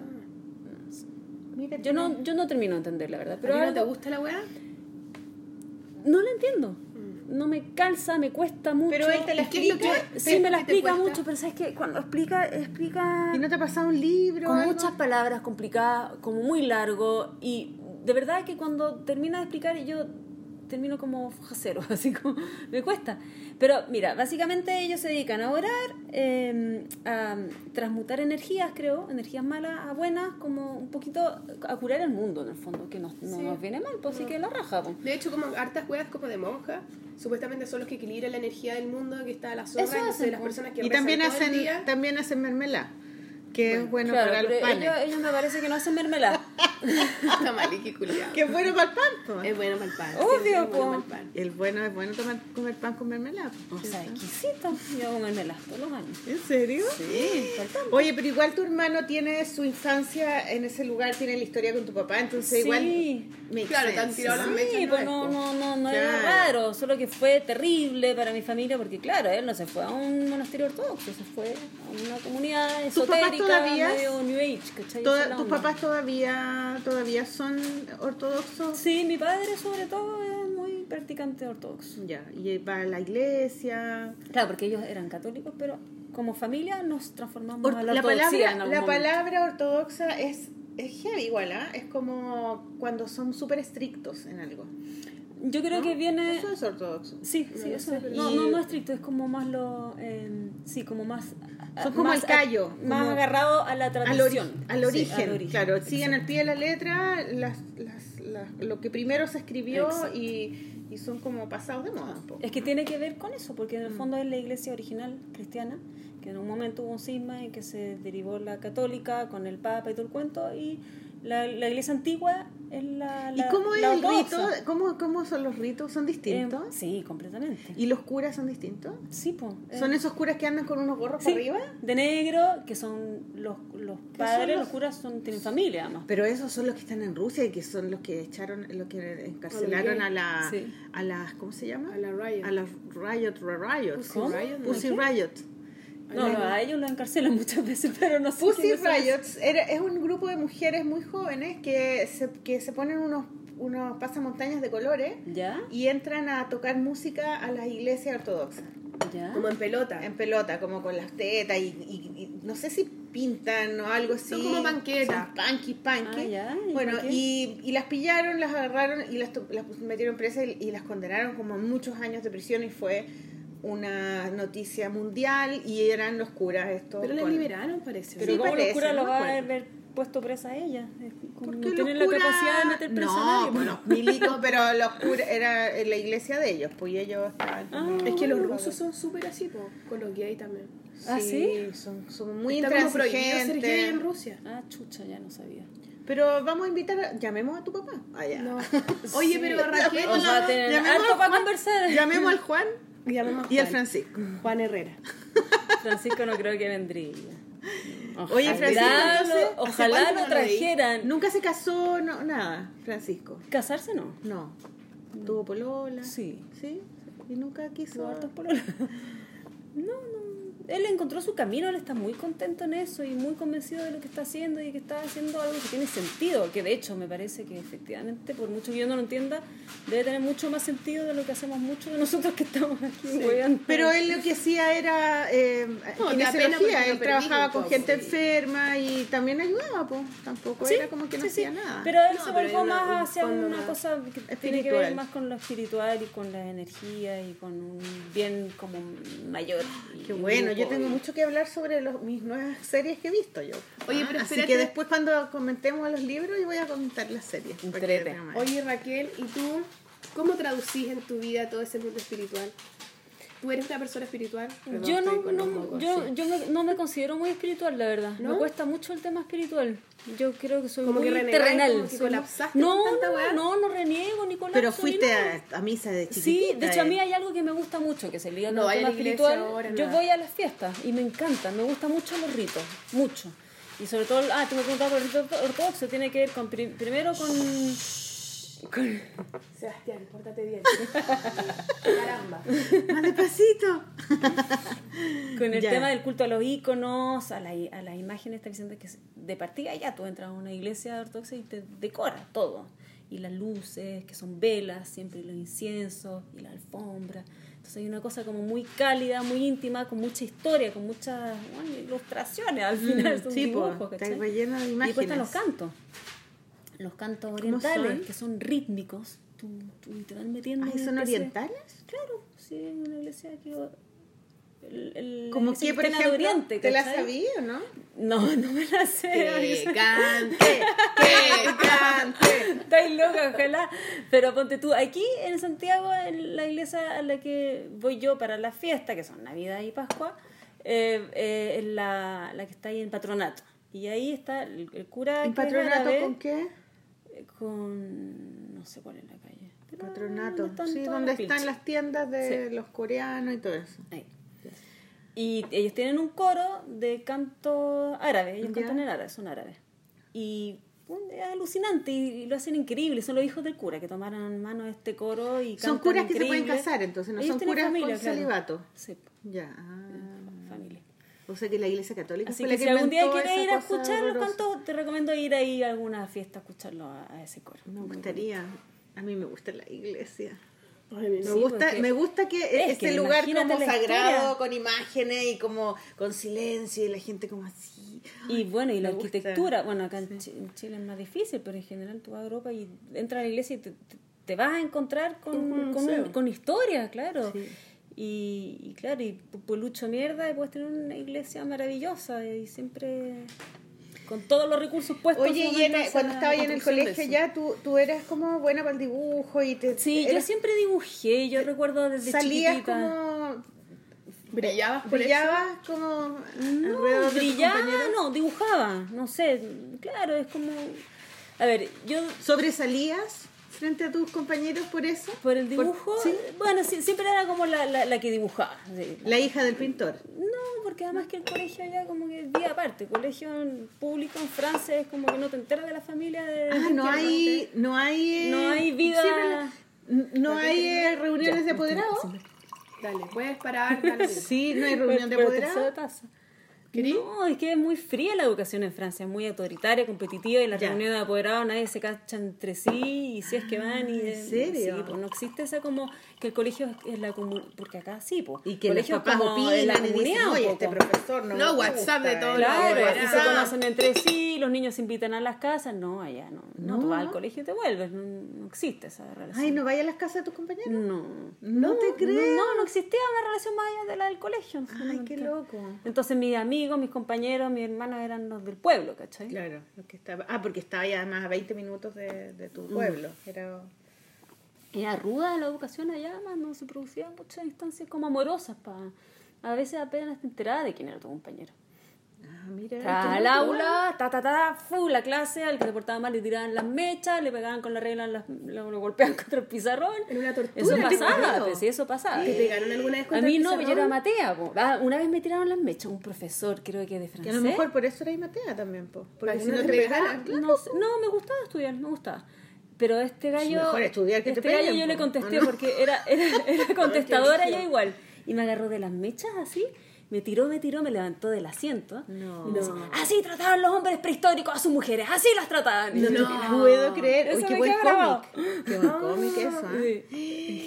Qué culiado. Era Oye, pero eso es como más antiguo, a lo mejor Sí. porque era un pueblo, entonces tenían como costumbres más pasadas de moda No, porque- trato con las no, mujeres. ya weón, Los de derechos de los niños no, no existían en ese No, yo creo que la educación existía francesa 31 es un poco así. Igual, claro, ah, yo estudié hace años también, pero yo creo que sigue habiendo esa cosa No medio... existía calcetín con rombos, man. No, Y los derechos de los niños. salvar, claro, no. Calcetín con rombos, man. Y el ambiente era rudo, pues yo ya estaba en un pueblo, yo ya no estaba en el pueblo cuando, en la enseñanza a partir de sexto, estaba en la ciudad de al lado, y era una ciudad que igual tenía harta población de inmigrantes, árabes y gitanos, entonces era un colegio grande, en que Árabes y había gitanos. como Gitanos, qué bacán. Una, igual, una ¿no? intensidad ahí de... ¿Y si te hiciste amiga de gitanos? Sí, pues tenía, tenía unas amigas que eran matonas. No. que era, que claro que yo, yo me hacía amiga de ella para que de alguna manera sentirme como protegida, ¿cachai? Como ¿Y eran gitanos, gitanos que vivían en, en, en tiendas? inmigrantes distintos. ¿O No, no, no, ah, vivían en, en casa, En estaban casa. instalados en distintos lados, en los pueblos de por ahí. Sí, pues. Ay, qué loco. Qué loca ¿ah? la weá. Era rudo. Como esa película de Custurica. Sí, ¿no? sí. Ta, ta, ta, y son bien curados, bien curados. Y como que bailan. Y son-. Sí, es como una especie de, de latino piteado, así, Sí, ¿o ¿no? Sí. ¿O no? Sí. Sí. Como un no sé latino como que le pusiste electricidad. Y bien, y bien achorado, además. Sí, sí, eran, en general eran muy Los matones. cuchillos y ¿Pero y qué, ¿no? y qué, cómo se llamaban tus amigas? ¿Cómo Ay, la, no ¿Qué me hacían de acuerdo. matonaje? No sé, porque molestaban, molesta- lo que ahora se llama bullying, que antes no Claro. tenía nombre, molestaban a cualquiera que se le cruzara al frente, y afuera se agarraban a mocha y se desafiaban. Y, Y tú era eras amiga de ella, entonces. No, no de todas, pues, pero tenía a mis amigas porque me convenía, ¿cachai? Entonces Claro. como que me armaba mi cuento ahí, pues. Y tenía un amigo en, mi clase que era, que era árabe y, y también, pues me sentaba atrás y me hacía la chora así un rato con él. Qué divertido. Qué buena historia, Sí, bueno. Qué bueno. ¿Y qué pasó? ¿Por qué se fueron de ahí? ¿Por qué, qué, qué pasó? ¿Por qué se fueron de ese lugar? de la grasa porque mi viejo es chileno y de alguna manera siempre no hubo varios temas uno que siempre la familia de él como que tiraba un poquito oye ya pues vuélvete vuélvete vuélvete y Los niños, sí a los pues los nietos. niños la familia cosa que el tema de la familia para mi viejo también es importante entonces como que sintió como esa necesidad en algún momento y también había otro tema como mi mamá tenía esta enfermedad eh, le aconsejaban vivir en un lugar con mejor clima Ah, hacía mucho frío. allá. entonces, Chile era un mejor clima. Claro, Santiago, Chile, por lo menos. Entonces ahí entre ¿Y la familia de tu mamá? Ah, y lo otro que mi viejo se vino con una pega importante para acá también. Entonces, como que fue. Y la familia de mi mamá. Eh, Que era de esas iglesias que tenían Claro, que no. ¿no? mm, no. Tu papá. La Sí, pega. ah, sí, la pega fue la del Parque del Recuerdo, justamente. Ah, viste. ya, Pero y la, bueno. y la familia de tu mamá no tiraba como que se fueran para allá mejor? Estábamos al lado, pues si los veíamos a ellos todo el rato. Ah, ya. Entonces les estaban en otros. Barcelona, sí, pues. A mi abuela la veíamos. ¿Y a qué edad llegaste acá? A ¿17? los 16 años. Cuando saliste estabas en tercero medio o cuarto, por ahí, ¿no? Mm, mm. Yo llegué acá a segundo medio. Ya. ¿Y cómo fue? weón? ¿Y dónde entraste a, a- a la, a la alianza? No. Pero quiero hacer pipí, perdón. Sí, yo igual, así que después Dime. de tú, de ti. Eh, no, llegué a un colegio, fue un poco heavy, porque mis viejos no cachaban mucho. y Acá, si no vives acá, no cachan mucho No, como pues es la no. onda. pues. Claro, Entonces claro. ellos tenían un amigo que era artista, ceramista, que les hablaba muy bien de un colegio en el que él trabajaba y que tenía mucha conexión con la naturaleza, y hacían expediciones y tema con el arte y todo, entonces nos metieron ahí. Un colegio privado, que ¿Y en qué colegio era? medio chico. Se llama San Francisco de Asís, o Francisco de Asís, no sé. Horroroso. Horroroso. Llegamos a un colegio, imagínate, de Francia, una cultura distinta, de idioma distinto, un lugar de un pueblo a Santiago, a este colegio, que ya por allá arriba, ya no sé bien dónde, como lo, San Carlos Apoquindo, por allá, ¿Ya? eh, un colegio facho. Facho, cuico. Sí. Cuico, pero cuico como medio revista, ¿Ya? eh, muy cerrado y católico. Católico bastante San fanático. Francisco de Asís, pues claro. Sí, esos era- que andan ellos eran- pelado, ¿no? No, ellos eran catecúmenos. Ellos, la, la- como la, la corriente de ellos era. ¿Quién es catecúmeno? El colegio donde llegué a parar, aterricé. en Catecúmeno es como... No sé, es como una corriente del, del Es como cerumen. Es como, suena feo, sí. No, suena es feo. como una cuncuna. Creo Es que un catecúmeno, una cuncuna amarilla. Estoy en esa yo. Catecúmeno. Catecúmeno. La como cuncuna cacumen. Como un Como cacumen. caca también. Como una, como una oruga. Oye, te damos caca. permiso para que vayas a Ay, hacer pipí. gracias, Sí, sí, ya con la sí. Y cuando tú haces pipí, nosotras la pelamos. Eso. Pelemos a la... Oye, cachaste la Raquel, weón. Pelemos al Sebastián que nos está haciendo caleta de ruido. Puta el Sebastián, weón, con la puta. Ya, métele todo el Eso. ruido, ruido. Más ruido, mierda, más ruido, Oye, yo no mierda. sabía, yo no sabía la historia de la Raquel. Yo sabía que vivía en un pueblito que su hermano era. ¿Todavía la seguía amando? Todavía la sigo. ¿Por qué no la.? Porque Ustedes tiene- auditores la siguen. Porque tiene una infancia religiosa y la iglesia, y a ti te carga eso, ¿no? No, pero a mí me gusta mucho la espiritualidad, pero no me gusta. No me gusta la weá católica a mí. O sea, no me gusta la weá, lo, lo encuentro mula. Pero ella tiene hermano y papá, así que Pero a, mí lo si no tú me la gusta. quieres amar vas a tener que No, aceptar no. esa A mí no me gustan realidad. los católicos porque son mula, porque no hacen las weas de verdad, porque ni se lo cuestionan, porque son católicos por, por, por deporte, por. eh, ¿Cachai? Esa bueno, encuentro Claro, mula. por herencia, por, Por nada, o sea, es, es como, formalidad, es parte por como de ir a la iglesia, voy al mall, voy, es como un pas, es como Tú preferías a un, a un testigo de Jehová, que son como que. Prefiero un weón que haga la weá que quiera, pero que se convence que en- de verdad le encuentre una. Y que sea coherente con su vida. Coherente. Pero no, claro, no coherente como en, exce- en exceso, sino simplemente que le encuentre, o sea, como que vea algo más allá. Más, ni siquiera que haga realmente todas las cosas, no me importa, ¿cachai? Pero O sea, que haya una sí- reflexión, una reflexión profunda, Sí, que haya una reflexión. Y yo encuentro que la mayoría de la gente no tiene esa reflexión, La verdad. ¿cachai? Y eso es lo que a mí me molesta, porque después exigen weá y no tienen idea de las weas que hablan, ¿cachai? Exactamente. Y se contradicen mucho. Mucho y estúpido, ¿cachai? Esa weá no me Eso es lo que no me gusta. Oye, él es brasilero. Es brasilero. Sí, nacido en Brasil. Así que está. Ah, Oh, no señor. tengo internet, ¿viste? Mm, Como que tenía internet intermitente. Es que abajo está el señor de, mm, de- del cable, está arreglando. arreglando. Sí, porque se había caído. Oye, Raquel, ya, ¿y tu vuelta? Eso, entonces está en, en ese colegio facho. ese- sí, un colegio Ahí pueden ser amigas, pues, ¿viste? muy raro, muy Mi colegio era, extraño. fa- no, mi colegio no era facho. Tu papá. Eran fachos. Son. Bueno, igual es como que yo creo que me escucharán la gente del colegio se mueren, claro, ellos no Nunca van a escuchar la fachos. polola. Yo No, creo que no, cool. exactamente. Entonces yo me hice un par de amigos ahí con que teníamos onda y después, ahora, me acogieron súper bien, fueron muy cariñosos, de, de verdad que muy muy de piel, muy, por lo menos en un colegio mixto, porque yo después caché que existían los colegios de hombres y de mujeres. Pero ¿por, por ¿Y qué te metieron en la alianza francesa? ¿Te ¿Por qué no? Porque, salido gratis? porque, ¿sabes por No, no me habría salido gratis, porque yo no soy francesa. Pero venía de allá, pues. Sí, ¿Tu hermana no, y tu hermano son franceses? No, no somos franceses. Ah, los tres nacieron allá en Cataluña. Pero igual te habría salido más barato, ¿o no? No, no tengo idea, no sé, pero la cosa es que no querían es seguir con este mismo tipo de educación exitista, autoritario, competitivo, que era un poco lo mismo que querían una cosa más humanista. Más hippie. tema. Claro, y se fueron a meter ahí. Mi mamá, la pobre, nunca jamás enganchó con nadie, era un extraterrestre en ese colegio. Así que nada, pues duramos un año creo y nos echaron a los tres ahí, de ahí. A los tres por igual. Porque era ¿Por muy qué? raro. Porque yo que sí. Raros culiados, váyanse acá. ¿Cachai? raro, El argumento fue que porque no éramos eh, católicos. Lo suficientemente católicos. Éramos, no, porque éramos ortodoxos. Ah, Entonces claro. era como, yo creo que en el fondo les complicó mucho porque era mostrarle al resto del- de esta comunidad de colegios de que Otras existían otras, Otras maneras. religiones, Y no, para afuera. Fue Oh, heavy. Para mí fue muy duro porque yo venía llegando. No creen en me la- costó la mucho. pluralidad. Claro. y en la diversidad. No, y a veces porque no Al final me hicieron un favor. Me hicieron un favor porque me cambió un colegio, un chico en Ñuñoa, el Talinay, muy buena onda. Y, y caché que Chile no era eso. Entonces yo estaba como aliviada. Finalmente fue ahí. Talinay, ¿dónde queda Talinay? Yo lo vi. En la calle Talinay, justamente como con mi Razal. Ya. Pero yo creo que ya no existe ese colegio. Es que por eso me calle suena por ¿dónde la queda? ¿Pero dónde queda esa calle? No, perdón, no es la calle Talinay, me equivoco, no. No, porque la calle Talinay está en la Reina, no hay que ver. No, es eh, la calle. Se me fue el nombre de la calle. no. Pero es de la, es cerca de la plaza Pero de es como Pedro Aldía con Razal, más o menos. Ah, ya. donde estaba antes el Notre Dame, por ahí cerca. No sé si te Ah, más para, la, más para acá, más para el sur. De ir a Rasal para el sur.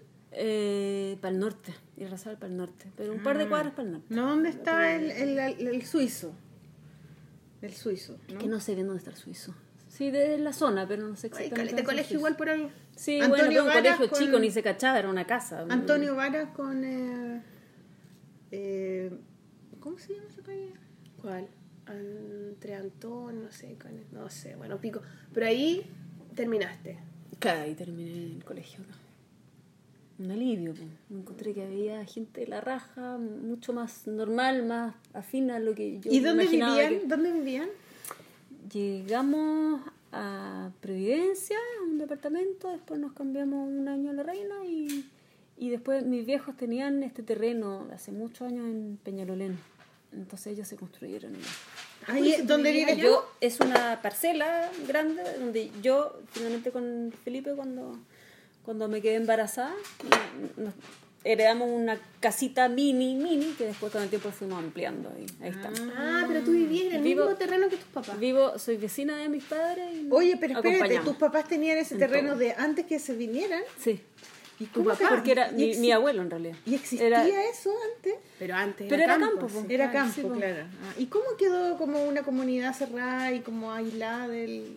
Porque, que- porque esos terrenos los compraron eh, en conjunto un grupo de personas que quiso ahí establecerse. en ¿Y eran comunidad. artistas? Porque como tu abuelo era artista. Eh, no sé, la gente que estaba ahí que compró, no sé si era especialmente artista. Igual que de todo. Hay hartos que cuando eras hay hartos actores. Sí, pero no, eso no es una comunidad, cada uno tiene su terreno y ¿No tienen su mucha casa. dinámica juntos? No, lo que pasa es que hay cosas que sí, que te obligan a, a comunicarte y a estar en, de acuerdo porque es un terreno que no está urbanizado, entonces hay muchas cosas que hay que funcionar juntos.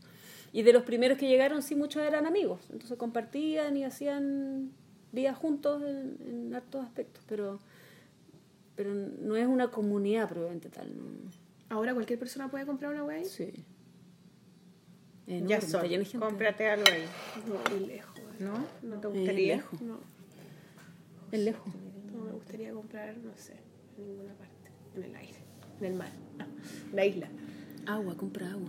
Las duras, ¿te cachai? Después venderán agua, metro cuadrado de agua, weón. No, si Uy, esta- la este, agua este ya. pedazo de agua es mío, weón. Aquí tengo mi bote, así.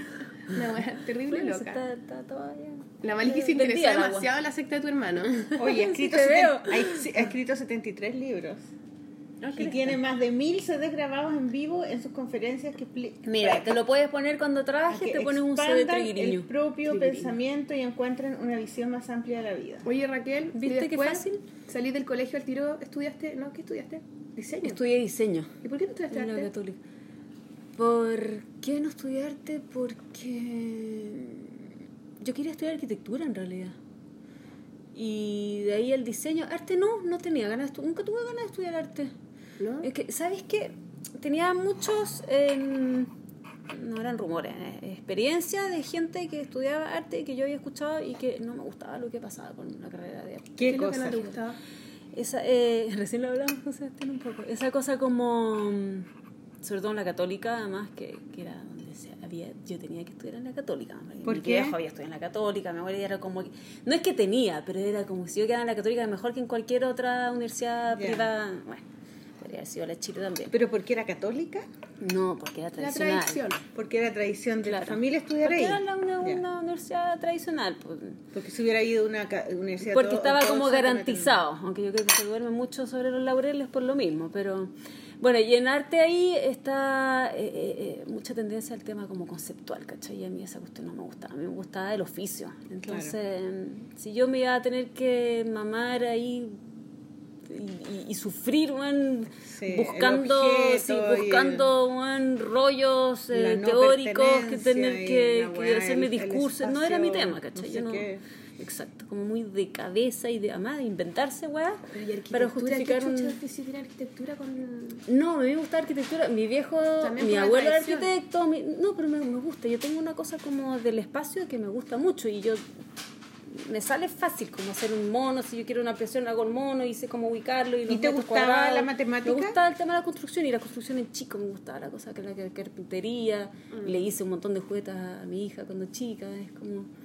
Me gusta. Pero, ¿y, y eras buena para las matemáticas? Sí, era buena. ¿Y qué pasó? ¿Por qué no estudiaste Ah, a ver, ¿cómo le sacamos provecho a este? Sácame unas No cuentas que tengo acá. ya no soy buena, eso es lo peor, se me olvidó todo. Ya, pero entonces, ¿por qué no estudiaste arquitectura? Sí. Ah, porque no quedé, yo postulé y no quedé. No. Quedé en la lista espera y la cuestión no corrió y no quedé. Y quedaste como en, en diseño como por como premio de Y consuelo. esa era, claro, era mi segunda opción en el fondo. Sí. Y yo no sabía mucho que me metía en diseño, me gustaba lo que sabía, lo poco que sabía del diseño. Me metí nomás. Y nunca me gustó mucho. ¿Nunca te enamoraste de la weá? No, no, tuve un par de profes buenos. Además que la católica era bien complicada porque tú te metías a diseño integral, se llamaba. Y, y entonces tenía la opción de tomar eh, talleres que eran gráficos y eh, industriales. Y era tan del despeloto que- yo me organizaba, uno se organizaba para tomar ciertos ramos y después al otro, al otro semestre poder tomar este, ¿verdad? Pero tú llegabas al otro semestre y ya no existían los ramos, ya habían otros. Entonces, finalmente, lo que yo hubiese querido, que era tomar ramos de industrial, nunca logré armarme como una carrera más industrial dentro de lo que ofrecía la católica porque no se Querías pudo. hacer objetos. Porque la- yo quería Claro. construir, ¿cachai? Ah, mira. Y el tema de la gráfica, me gustaba el dibujo, siempre me gustó el dibujo, pero, pero la gráfica dentro del diseño no era algo que me gustara y que nunca enganché demasiado tampoco. Aprendí ciertas cuestiones, siempre aplicaba el tema del dibujo y la ilustración. Me criticaron muchas veces de ser muy ilustrativa, todo el rato, la verdad. Y finalmente lo que hice fue ilustrar. Y, siempre- y de hecho, entré a la carrera y al, al primer año, segundo año, ya empecé a ilustrar libros. Entonces, ¿Libros para niños? Sí, pues. Mira, y Entonces- los tenías acá, ¿no? No. Trajo una selección. ¿Cuál es el tuyo? ¿Cuál es, cuál es Pero tuyo? espérate, terminemos con la historia y después No, vemos. Quiero yo verlo, hacía... Ah, este weón. Eso, ya, ya, eso. Es el. Este se ganó un premio. Se ganó un montón de premios ese Diez libro. pájaros en mi ventana. Sí. Sí, Felipe de poema de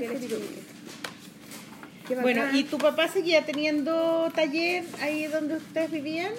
¿Tú seguías ahí? Sí, pues, sí, Sí, siempre. ¿Todav lo tienes? Sí. ¡Qué emoción! Invítame un día. Obvio. Me encantaría. supuesto. Oye, Raquel, ya ahí estaba ahí. ¿Y qué onda? usted. ¿Quedaste embarazada? Yo, claro, yo ¿Cómo fue esa en primer año, no sé, tuvo sexo, po. Tuvo sexo, sexo. Seso. Tuvo sexo sin condón. Sexo con un hombre. Oh, coño, tu madre, como estábamos tan jireteados, pero no. ¿Y qué onda? En primero de la U. En, creo que fue primero o Ah, segundo. Porque Ah, tenía chica, igual. muy grande. No, en segundo tiene que haber sido. Ay, ya no me acuerdo. En ese Bueno, colegio, en segundo, en el colegio San Francisco de Asís.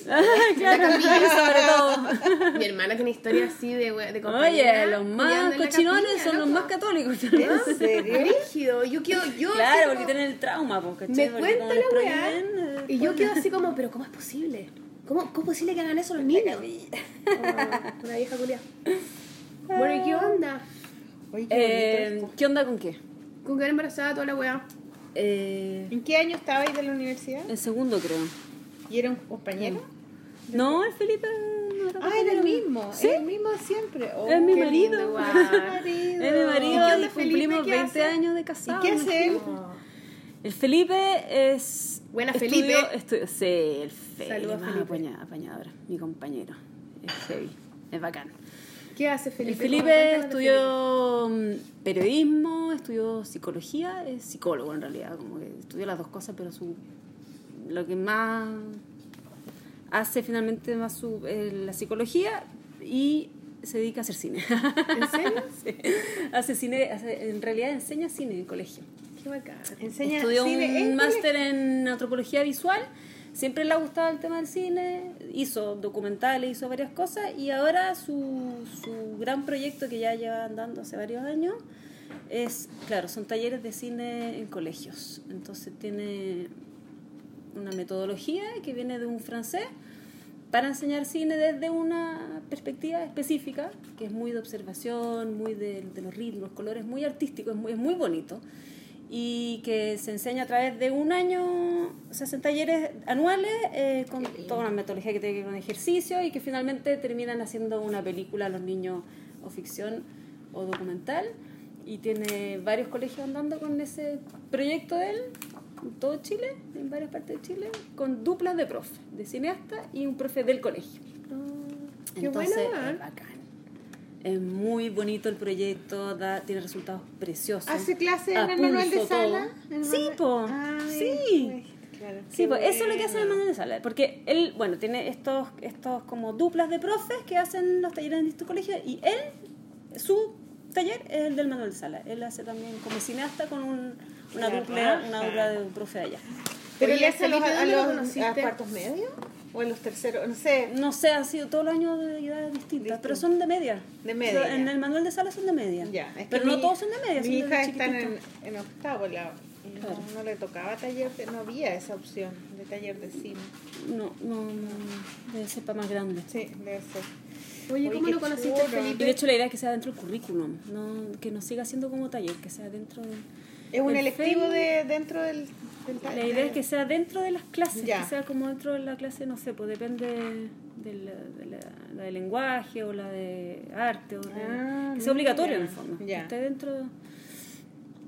El Feli nos conocimos, fue chistoso, nos conocimos chicos y nos conocimos porque un primo mío era, era amigo de él y para el- la fiesta de graduación de cuarto medio el Feli un poco en un hoyo, y no quiero nada de este mundo, igual quiero ir a la fiesta y ya dime tú con quién podría ir. Y dijo, mira, esta galla yo creo que te puede, pueden enganchar. Ah. Y me llamó, no tenía idea de quién era, y yo le dije, bueno, ya. Y nos juntamos en una esquina, en toda la, con Colón, y ahí nos vimos y fuimos a la fiesta y nos fuimos conociendo y funcionó. ¿Y te gustó? Y desde ahí, desde ahí, Qué fácil. De cable chico, weón. de chicos, pues el Feli tenía 17 y yo tenía 18. Oh. Sí. O sea que cuando 18, entraste a la 19, universidad no ya estabas pololeando con Sí. él. Claro, fue justo, claro, fue justo al final. Mira, Qué bueno, algunos, el amor existe. Para algunos es fácil. Sí. ¿Existe el amor? ¿Existe el amor? ¿Cómo es ese A amor primera de vista. tanto tiempo? ¿Era tu primer A primera pololo, vista entonces? no, porque fue un poco, no fue tan rápido, pero ¿Fue tu primer No, pololo? No. no. Ah, ya.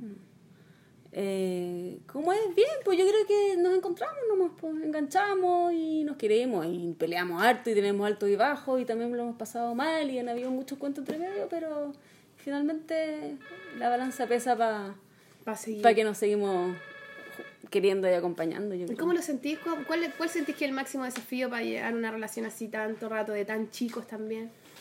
¿Qué La es lo que sol, la más- sol se quiere separar, pero No, es que me gusta cuando, cuando la gente tiene, como le pregunto a la Katy, así ya, a ver, como qué sentís tú que es lo más bacán. El máximo desafío, yo, en mi caso, es una cosa como más de carácter, de, de poder yo manejar mi carácter y eh, concentrarme en las cosas que son importantes y que son valiosas para mí. Y no, y no como dejarme llevar por de repente la rabia y los impulsos y la... Nosotros tenemos rollos de peleas, pues. Entonces, finalmente es como bajar, bajar los decibeles ahí y concentrarse en lo que me importa. Que es ¿Y qué te importa? Puta, tenerlo cerca porque nos llevamos bien, porque nos queremos, porque nos acompañamos, entonces cuidar eso. Eso, así como grandes rasgos. ¿Eres rabiosa? Sí, ¿Brígida? sí. Igual ¿En en, tu mono se nota. no se nota. Bueno, Sí, es mira, que no la- conozco mucho. Los brochazos así, los colores fuertes, Mm. En tiene este, una así en- bien en- en rabiosa. A mí me gusta En eso. este se nota más. Yo me siento representada por la ¿La paloma te ha visto enojada? Eh, ¿Solamente No tu sé. marido? Mira, Qué sí fuerte eso que estás ¿ah? diciendo, pero yo vine a terapia de ilustración, no de taller. No, también, está todo junto. La vida misma es un dibujo. Pero gaya. la, la paloma no te ha visto enojada entonces. Estoy Nunca. tratando de Se ríe igual que la paloma, se ríe No sé, son iguales. la misma risa. Déjame ver eso de los pajaritos. Oye, es tan increíble, es un libro. ¿Cachai? Yo, yo este, este libro en particular a mí me, me siento... Porque vamos, los Estos están hechos con, eh, con, con pastel, ¿o no? ¿Sí? Ah, mira, el pastel es del abuelito. Qué bonito. Ese. A mí esto, gusta ese. claro, tú, tú dices, sí, igual se nota, yo creo que aquí se nota y a- para mí este dibujo es bien representativo mío. Yo acá me siento cómoda, ¿cachai? En este Vamos a tipo sacarle de... foto a esto. Le vamos a sacarle foto. Le vamos a sacarle una foto porque los. ¿Y ese con qué lo hiciste? escuchando- ¿Con acuarela? Esto es acuarela, tiene un poco de wash y tiene lápiz y tiene... ¿Tú trabajas y todo collage. a mano? Yo voy mezclando todo a mano. A mí me gusta, me gusta trabajar a mano. Ahora, hay proyectos que no, que no los he trabajado a mano. Pero, pero si yo tengo el tiempo y es una, un proyecto... Yo, yo trabajo en muchas cosas distintas. Entonces, hay unos que los siento como más míos y otros que mm, tienen otros objetivos. Entonces, de ahí voy cambiando la es técnica, pega. ¿cachai? Claro. Sí, pero no, pero pega que también son... No, pero es pega, pues buena onda con la pega. Sí, O eso, sea, como, exacto. porque no es una wea como pesada, sino Exacto. una pega. sí, trabajo. exacto. Oye, Raquel, ¿y has hecho, o sea, a ti te, has hecho libros que los has escrito tú también? No, yo no escribo. ¿Nunca has escrito un libro? No. ¿Nunca te han dado ganas? No, ¿En serio? Nada. no, No, pues La No, otra vez el monte poema. decía, ¿te acordás? Y tú le decías, pero si no me interesa, no. No. No, interesa. es que yo no me siento escritora, pues yo no, no. A ver, me pasa que me gusta harto la literatura y creo que hay gente muy seca que escribe muy bien y que tiene historias muy buenas. Y si yo puedo hacer algo con el trabajo de otro que admiro y que me gusta y que me y que además que me hace sentido, ¿cachai? Que despierta en mí cosas que yo misma no sabría cómo despertar, yo me agarro de eso. No algún día quizás escriba algo, no lo sé, quizás, pero pero por ahora no no he sentido ni las ganas y siento que hay ¿Con tanto material. trabajar? Escritora, sí, o escritora que, te, que lo encontré. Para que que- pasemos el dato, digamos. No, para no, no porque también con esa, con esa idea No también de sé. decir, a mí no me interesa esto, probablemente tenéis como muchas personas que te fascinan, ¿o no? No, no, no, no, no sé así de antemano con, si es que con alguien, un autor en particular me gustaría trabajar. No sé, ponte tú. Esto fue una sorpresa para mí, este libro. Este lo sacamos, Pues lo sacó lo, eh, ocho libros. Se me llama Puche, se llama de Magdalena Salazar. Magdalena Salazar es una escritora que me mandó, yo no la conocía y ah, me contactó ocho libros en este caso. Ellos me mandaron el texto de Magdalena, no fue Magdalena. Y- y pensaba que había sido ella, no. Fue ocho libros que me lo mandó y para mí fue un descubrimiento. Yo leí esto y era. Con ella sí, con ella me sentí como una conexión muy profunda con su texto y claro, con ella tengo que hacer este trabajo. Y te han mandado y textos estamos que no te hablando del mismo lenguaje, ¿cachai? Ella en, en la, en la palabra y yo en el dibujo sentía que era la misma la misma sensibilidad, el mismo lenguaje, entonces estaba dado. Y así he ido descubriendo gente. Yo no sé de antemano si, si hay clásicos que, que de repente me gustaría, de los... ¿Y te han mandado algunos que no te gustan? Que te los leí y no- y nunca Sí. y no entendís que Sí. no, no, no te sentís Sí, me ha identificada. pasado. Sí. A ver, di, bueno, ¿con quién? Y no, que no, no ¿no? voy a decir que no, que no, que, que no, que estoy en otras cosas, que tengo pri- otras prioridades, que por ahora no tengo tiempo, que Bueno, si Raquel que no que les dice eso es porque no le Claro, gustó. no le gustó la wea. Mira, hablando del Felipe, mira, a mi compañero de transformaciones y paseos por los bosques, Ahí. Felipe. Ah. Sí, Viste, Sol, tenés que eh, dedicarle un libro al rey. Puta la wea. ¿Le has dedicado un libro al rey? No, nunca le he un libro. Pero Sol, Pero así es la vida, pues. que Estos, el originales son de este tamaño, que yo, yo veo tu, tu Tú trabajas como, como artista, ¿no? No, yo trabajo Como- con chicos en general. ¿En serio? Pero estos son grandes. ¿Y por qué esos son grandes? No sé. Leí la historia y sentí que tenía que hacerlos grandes. Ya. Me dieron muchas ganas como de, de tener más pintura, más superficie de pintura. Fue como una cosa muy de guata. Ya, qué bonito. Oye, ¿y has hecho clase, Raquel? No, sí, hice- he hecho esporádicamente. Como talleres, un par de así cortito, pero clase en la universidad, por ejemplo. No, no, ¿Qué te no, cuesta? Me cuesta un poco el tema de las clases. Tengo un rollo con eso, yo creo. La es Sol tiene un rollo también. Siento que no, que no sé qué, qué puedo enseñar y cómo, ¿cachai? ¿Cómo a enseñar? Si una aguantan de guata, no, no sé, no. Y es como que, ¿cómo le enseñáis? Si a ti Claro. te pasa eso, pero a lo mejor al otro no, entonces, ¿cómo le decís esto está bien, esto está mal? Eso, es eso, como todo el rato cuesta un terreno incierto. Sí. Entonces, Pero también podéis tener como una, un, un ojo un poco crítico por, por, por la experiencia que tenéis, porque he visto tantas cosas, entonces a lo mejor Sí, eres, eso es verdad. eres capaz de ver cosas que el alumno no, porque es muy chico. y Pero no- por lo mismo, a lo mejor también. tu ojo está demasiado en Y- y esa te- y no claro, influenciado. Exacto. Me pasa eso. ¿Cachai? Que de repente yo puedo estar frente a un trabajo de un, de un alumno, de un, un tallerista, no sé cómo se llama, y de repente sentir algo muy fuerte. No, no, pero de repente pienso, chuta, pero claro, esa es mi visión, es mi- y quizás no, porque quizás su camino es distinto y por ahí si se mete, por ahí va a encontrar algo maravilloso que está dentro de, lo que es él realmente y yo no tengo nada que decir acá, ¿cachai? Entonces me complica. Les dais un libro Además, ¿por qué del... es tan importante la weá que tú pensionas? Le dais un libro del car caruriño, ¿no? ¿Cómo se llama? El... ¿De qué trigueriña? Mejor léete este libro. se lo ponía ahí. Nos vemos. Nos vemos en Brasil, weón. Bueno, y eso es lo que me ha pasado, que cuando he hecho clases eh, eh, he llevado mucho material de, de reflexiones de otros ilustradores, de artistas, de, como para ver, para y no tanto de, de yo estar al tanto de lo que hacen y de ir corrigiendo, porque Mm. eso me complica. A mí me gusta más cuando se transforman en juegos, como ya, chiquillo, a ver, juguemos todo a esto, da lo mismo si está bien o está mal. Eso está Hagamos bueno. ejercicio. Eso me, eso me gusta. Eso está bueno, O pero sea, uno puede decirle como ayudarlo a cosas, a solucionar cosas que evidentemente no funcionan. y decir, Mire, esto a lo mejor lo podía arreglar así, pero más que darle opinión, es como ayudarlo a que la cosa se vea mejor, nada más. Tienes razón, pero yo creo que uno tiene que tener un talento para eso y yo creo que no lo tengo, fíjate. No, no tengo esa como de repente asertividad y también como, como eh, empatía, como que me, me cuesta nomás.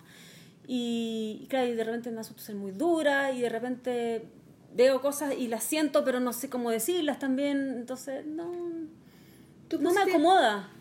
Perdón, tú pusiste los originales de esto en la plomo, ¿no? Sí, habían ¿Cierto? algunos originales Qué de lindas ese son libro. estas calaveritas. Muy bonito. Y Oye, y Raquel, a propósito como los Son temas como de tus pájaros, libros- ¿no? Sí, pues como Son pájaros pájaros. calaveras, claro. Como que te- yo siento que en tus monos... O no deberíamos ir a la pausa, weón. Sí, la música. Ya quedó Una- pendiente, misteriosa mi pregunta. Sí, porque después de la música tenemos que hablar de los libros. Sí, es que bueno, a los vamos propósito de eso yo a, creo los que... vamos a comentar.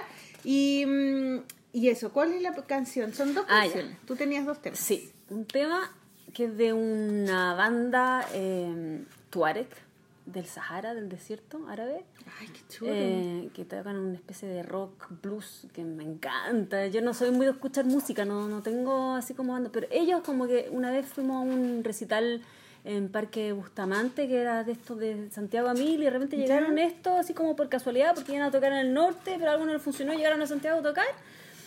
Y fuimos a recitar casi como por chiripa y quedé alucinada. Así que Tinariwen es un tema de ellos. Tinariwen. Tinariwen. Tinariwen. Que Y además ellos son se más llaman. taquilleros, andan vestidos con su ropa de tuareg así, con su guitarra ¿Y cómo se llaman? ¿Ellos? Ellos, los, los nombres de ellos, eh, no, no, el idea. grupo. Tinariwen. Ah, Tinariwen, ya. Tinariwen. ¿Y la canción? Ah, lah, bah, dah. Ahora, ahora, ahora. El que, no, el que mande un audio y lo pronuncie bien se gana... No. Eso es como de terrorista también, ¿no? ¿No? No. ¿Cómo No digas la palabra terrorista, por favor, no digas la palabra terrorista, Maliki. terrorista de los buenos. Por favor, Laura. Ya chiquillos, nos vamos con Tuaran Tiran. Tinariwen. Tirariwen, Tirariwen, bravo.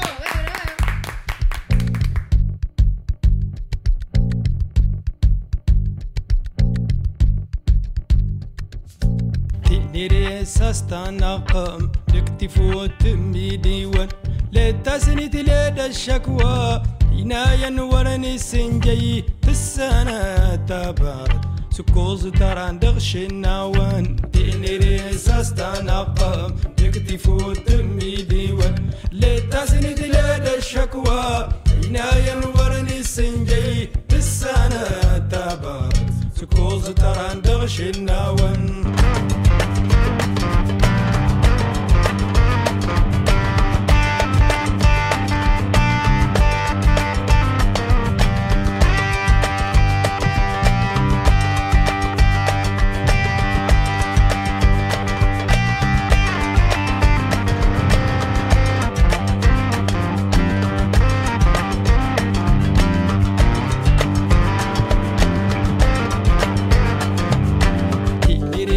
استنى استنقم تكتفو تمي ديوك تسانا روم غيامان تغدك دور للفلل تسانا ناس السنقار دا تضو اندي دينكر تيني ريس استنقم تكتفو تمي ديوك لتزني دلاد الشكوى. عيناي نورني السنجي تسانا يا تابا زكوز تران تغشي النوار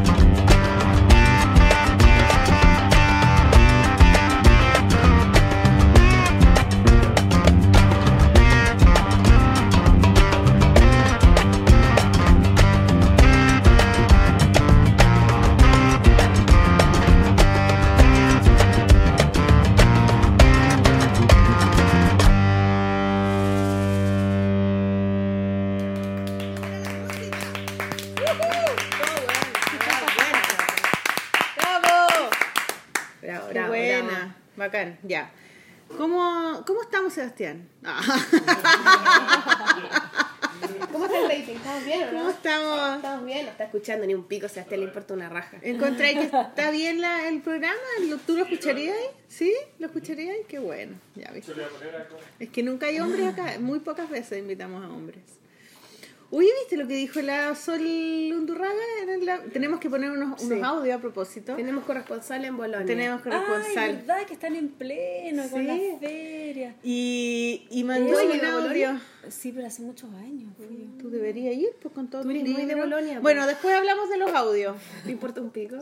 No, pero... Hablemos de los libros.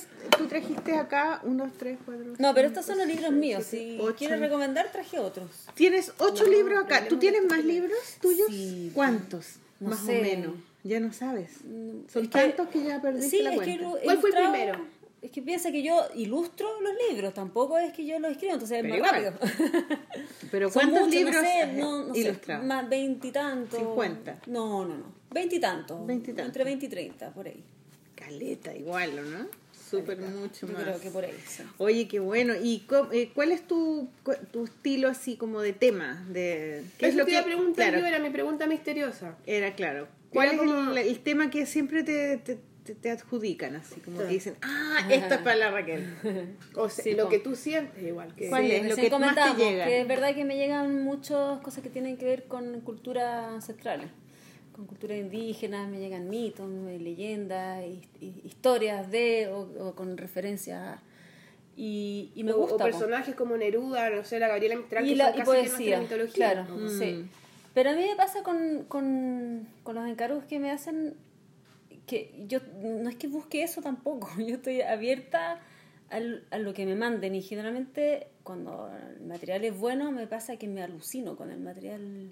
Si es bueno, si está bien escrito, te mete en una atmósfera o, o la temática es buena o la historia es buena, alguna de esas cosas que, que, que me enganchan, yo me meto y es independiente del tema. ¿cachai? Claro. Como que alguna parte de eso tiene que tener como una calidad, algo que, que, que me, que me conecte, que me, que me encante y que me hace imbuirme en eso y ahí me voy por un tubo. ¿Y cuál, y cuál uno de estos libros te pasó eso, por ejemplo? Eh, en los que están, de los que traje acá me pasó, me pasó con todos, la verdad. Y por distintos motivos cada uno.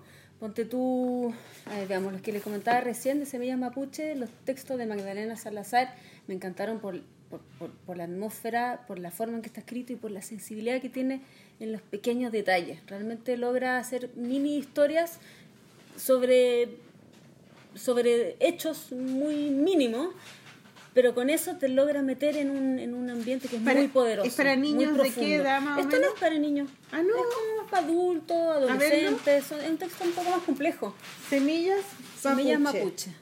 ¿Y por qué mapuche en, en Porque singular? son. por- ¿Sabes qué? Yo no sé. Eso nunca. Semillas mapuches. Yo no sé si es que eso fue una decisión de la editorial o si es la misma autora que puso ese título, pero a mí siempre me sorprendió y sabes que extrañamente nunca lo pregunté tampoco. Asumí que así se llamaba y también me sonó raro. Semillas mapuche y no mapuches. Sí. Quizás hay un. Quizás así se dice. Lo voy a preguntar, fíjate. Y después, no sé, ponte tú este libro, Luchín, Luchín con LOM precioso. Ediciones, que es un- la canción de Víctor Jara. Como un Eh. ¿Cachai? ¿Viste? Eso, eso pasa. Te pones a cantarla y lo lindo que tiene. Luchín. Sus manitos morados. Eso, canta tú. Con el perro y con el gato. Bueno, y así. pues. ¡Bravo! La viña, Raquel, este Deberíamos poner el Luchín. Qué Deberíamos horror, ese Luchín. Están Pongámosle. preciosas. Sí, es muy bonita y eso es lo que pasa. Ponte tú en este proyecto de la canción de Luchín, que fue, fue- fue- la Silvia, quería hacer un, la Silvia Aguilera, la editora de LOM, quería hacer una canción de Víctor Jara. No me acuerdo si es que ella ya tenía elegido esa canción o si vimos juntas cuál debía ser. La cosa es que tiene un- una melodía que te engancha ya, que te al tiro te lleva Sí. a una cierta como sensación, ¿no? Una atmósfera específica. Entonces en este caso yo me agarré de eso, de esa como, más que la letra mismo lo que cuenta, esa como sensación que te da la melodía. Entonces desde distintos lados cada proyecto ver, me habla. ¿cachai? Y me habla sobre, nada, pues desde los colores que tengo que usar, pasando por el material que voy a utilizar y la composición, los personajes, todo. ¿Cuál es tu material favorito? ¿Con, lo, con qué es lo que más te Yo gusta trabajo trabajar? harto con acuarela y una, una, una época en que trabajé mucho con pastel graso y acuarela. Mm. Me gustaba esa como, que de hecho en Luchín... Y es bonito porque el graso ¿Esto, tiene una especie ejemplo? de aceite y, Sí. y la acuarela... es, es liviano, es el- es todo lo contrario, es agua con aceite, Un mm. contraste ahí eh, que, que me gusta, como una dualidad que es bonita y esa me gustaba aprovecharla harto. Después ya me metí más como con papeles texturados, collage y. un Ah, ¿y de collage todo. también hay hecho? En este- en este tiene-. Acá miren este también, ¿o no? Este también tiene harto papel pegado, sí. Oye, y, y, a- a- me contaba que había un libro que ganó muchos premios. ¿Qué Los libro ganó muchos Este premios? libro, publicado por Ecaresur, Ah, que es un de la libro Lola. de poemas, un poemario, sí, de la. La Lola Larra. Sí, Lola. ahí yo trabajé. Todos bueno, deberían alguna vez estar en una fiesta con la Lola con Larra. la Lola es genial. Todos deberían máximo, la terminar la fiesta con ella. Es muy linda, demasiado- es bacán, es muy cariñosa. Tiene una energía tan bacán, tan entretenida. Sí, muy rico. Y trabajar con ella es maravilloso porque es muy seria y muy seca en lo que hace. Y acá yo trabajé con, con su mamá, con la Vero, con la ¿Ya? Verónica Uribe, que es una editora maravillosa ella porque ¿Y ella se mete, vive ella acá? sabe lo que quiere, ¿Vive entonces acá? sabe cómo dirigir también sus proyectos. Muy Es súper bien. importante. Yo pensé que no vivía acá. Ah. Vive acá. Déjame Claro. ver el de los pájaros y el de la Gabriela. Por favor. ¿Este? Ese y el de la Gabriela. Reino Animal. Ay, después el otro también. Pinky Es que le estoy sacando foto a todos. Piquinini. Piquinini es el último de estos que traje acá, el último que salió. Piquinini fue un, proyecto bien especial para mí, el primer proyecto en que trabajo con cómic. Yo nunca, siempre me ha gustado mucho el cómic. Había hecho un cómic igual para la Raquel, la Para la paloma, sí, pero que también es un pájaro. A propósito, después te quería preguntar yo qué ¿Tienes hueá con los razón? pájaros. Sí, algo pasa con los pájaros, sí, es verdad. Tenéis Sí. muchos pájaros siempre. Es un Fue cómic. muy lindo que nos invitara a trabajar a, a la, la Berni, la, la Carmen y yo. Hicimos un, par de eso. páginas de cómic para el libro ¿Cómo se llama? eh, Sin palabras. Sin palabras. es. Y hablan como de la Del, maternidad. em- del embarazo Como de cómo había sido para de la paloma. Claro, y nosotros hablamos Ah, sobre que la está maternidad dentro de su en- libro, ya, Exacto. ¿verdad? Sí, sí, en blanco y negro con rojo, muy bonito, sí. Sí, fue bacán Estuvo bueno eso. Qué lindo este hacer libro. eso. Sí, puede ser un libro de poemas de Felipe Munita que tiene esta cosa muy eh, limpia, tanto en, el texto como en el dibujo al final, ¿cachai? Entonces como entrar en el lenguaje del autor, meterse un poco en su mundo y, y- y poder ser un aporte en esto y finalmente ¿Y construir el autor está contigo? ¿Tú, ¿Tú se lo muestras o no, trabajan? generalmente yo no tengo contacto con los autores. Son raras las veces en que yo me comunico con el autor y compartimos antes de... A mí generalmente me llega el encargo desde la editorial y me llega el texto, sin el autor. Entonces a mí se me entrega esto y, y- y con esa libertad también de haz lo que, o sea, conocemos ya tu trabajo, haz, haz lo que tú sientas y, y creas que es adecuado para esto. ¿Y te editan? Te dicen, ay, esto sabes que no funciona. En general, no, pues en general es muy libre, salvo en este, que fue un trabajo bien especial, porque... Porque mm, los textos con Diez hacen pájaros en mi dibujos. ventana, eh, como trabajé con Necaré, que es el primer libro que hago, había colaborado en otras cosas con Necaré, pero el primer libro que hago con Necaré Sur, y la Verónica Uribe es una editora que realmente se mete en los proyectos. Y se mete en el buen sentido, en el fondo que sabe cómo guiarte, sacándote lo mejor y para que también el, el- el libro sea un objeto redondito y que esté hablando en un mismo lenguaje realmente. Que no se pierda en ningún lado. Y no se pierde en ningún lado. Yo creo que por eso le ha ido también. ¿Y el qué libro. premio se ganó? ¿Ah? ¿Qué premio se ganó? Eh, yo soy súper, tengo mucha mala memoria, pero a ver, yo me- de partida me gané el, eh, el, el Core con, con El Coré, ya. Eh, después se ganó el premio del Fondo del Banco Libro de Venezuela. Em, ¿Qué otro? Se- es que se ganó además por edición, por texto, por ilustración, por todas las áreas de la aristas del libro se ganó premio. Em, ¿Y Felipe en Ibi, Munita? en Ibi tuvo premio por el texto también. bueno, no sé, ¿Y Felipe. Munita es chileno? Sí, es chileno, vive en Valdivia, ahora está viviendo en Barcelona, está haciendo clase en la Autónoma, creo, Ya. en, en no sé si un seminario, un, un máster en literatura infantil. Sí, fue bien bonito Oye, ¿y tus hijas dibujan?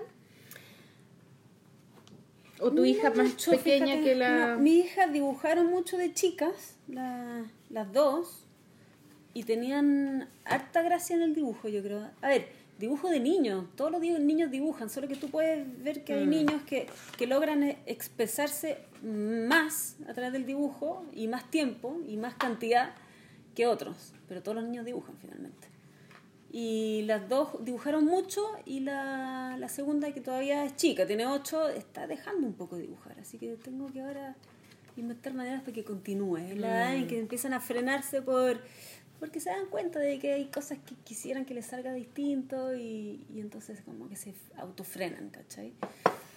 Y se frustra, entonces hay que buscar maneras de que pueda seguir en ese mismo ritmo de dibujo. O a lo mejor quieren estar más con otros niños, quieren salir a jugar, no sé, porque también el dibujo es algo como bien privado. Sí, pero uno siempre puede encontrar un momento, un par de momentos en la semana en que puedes instalarte un rato a dibujar. O sea, por tiempo igual se debiera poder. Es verdad que hay intereses más amplios, o sea, pero... Sí, más sociales sobre Sí. todo, como de salir con Sí. los amigos y qué sé yo, no sé. Pero no, pero a mí me interesa de que continúe dibujando. Yo encuentro súper importante. Eh, va a ser un, un alivio para ella poder seguir dibujando. Qué bacán. Oye, ¿qué libros trajiste? ¿Qué no, libro? Piquinini. Ah, Piquinini. Piquinini. Ese es el que es. ¿Qué significa Este es Piquinini, claro? Piquinini es niño en Seldam. ¿En serio? O se cree que es niño. Lo que pasa es que piquinini, piquinini. no se tiene claro. A ver, piquinini es una palabra que sale en la historia. Esta es la historia de. Es un libro escrito por José Miguel Vara, que es un escritor, cronista que ¿Él yo no conocía. escribió al sur de la Alameda o no? No. nada que ver. No, No, pero la Lola puede ser de la. Lola. Ah, el otro es el, el que dibujó. Vicente Reina Montes. Vicente, Vicente Vara, sí. Que lo entrevistaron las chiquillas en Boloña, parece. Eso. ah, Es muy parecido como a, lo que tú decías que preguntaste si era cómic, como parecido al sur de la Alameda, que es como un texto que se hace... Bueno, pero no sé si era tan cómic el otro. Este es más cómic. O sea, no sé qué es cómic al final, pero de alguna manera es una narración así como en secuencia, pero es muda, no hay texto. Yo lo que hice acá fue, en el fondo, agarrar el texto, no lo toqué, el de José Miguel Varas, que a todo esto fue premio nacional y yo lo descubrí a través de este encargo. Yo no, no sabía de José Miguel Varas y me puse a leer y me gusta mucho su obra ahora. Y, y es una, una- un texto ficción, pero, pero escrito en, en- en como forma, forma de crónica y basado en hechos reales. Entonces es ficción, pero finalmente es, puede ser más real Claro. que la realidad incluso. Entonces tiene, tiene esto que es muy potente. Yo lo agarré y no lo toqué el texto. Y lo que hice fue hacer una, una narración visual que a rato se despega del texto, sobre todo al inicio, luego se adelanta un poco, luego va relatando cosas que no están totalmente en el texto, pero que se refieren a él y que al final, sobre todo, se unen y van a la par, como en tiempo y en hechos y en relato van a la par. Entonces fue colores. una apuesta, es algo que yo la verdad no lo, no, lo, no, no lo había visto en ningún lado, no tenía como referencia para agarrarme de esa manera de hacer cómic, pero mm, me tincó que podía funcionar y sobre todo yo no quería tocar el texto porque ya eran palabras mayores, de partida no era el encargo, no, yo Mm. no iba a modificar ese texto. Y también palabras mayores, hacer un guion en base a un texto, el Y meterse en tampoco otro hay tema. texto en, en, la- en las viñetas. Hay un mínimo, nada, un par de, un par de burbujitas. Onomatopeyas. Sí, de- un par de. Nada. Los personajes no hablan. No, no, No, hablan. claro. Efectivamente, no hablan. Un relato. Ahí como que hay unos pequeños, mira. Claro, son un par de cositas, ¿cachai? Acá después salen dos más por ahí. Pero son cosas que ni siquiera salen en el texto, son como para, para apoyar el ¿Y dibujo. de qué se trata esa historia? Es la historia de una, una colona francesa que, mm, que parte de Dijon, una ciudad de Francia. eh, Donde está la mostaza. sí, exactamente. Mostaza de edición. Finales de Muy rica. 1800, eh, Argentina, como inmigrante con su madre y sus cuatro hermanas. Una familia, el papá se murió, parte así, el dibujo va relatando la muerte del papá, cosa que en el texto no se dice al tiro, se dice después, entonces de alguna manera iban va adelantando un poco y va como ambientando la ilustración. Y llegan a Argentina, a Buenos Aires, eh, buscando, bueno, no sé, pues, vida, mejor vida, eh, poder eh, eh, encontrar trabajo, e- etc. Y dura muy poco en Argentina y deciden irse a Punta Arena, porque escuchan las maravillas de Punta Arena, que están, no sé, hay pega o regalan tierra, o en fin. Y llegan a Punta Arena y es Cágate la selva.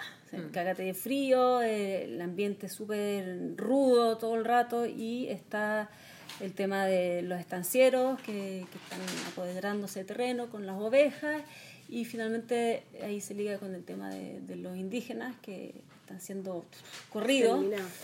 Y eh, finalmente ella lo que, lo que relata el texto es como ella presencia una matanza de mujeres Selnam.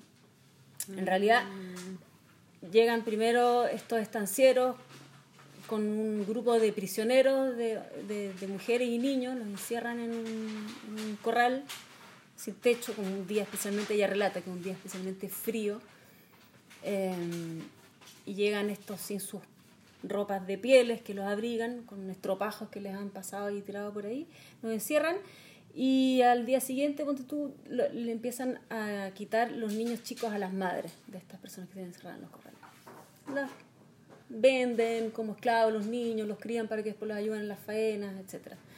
Entonces las madres se desesperan y empiezan a intentar escapar de este corral hasta que lo logran y ella va relatando esto que cuenta que ya está anocheciendo, hace un frío impresionante y salen estas madres desesperadas por las calles de Punta Arena gritando y gritan piquinini, piquinini.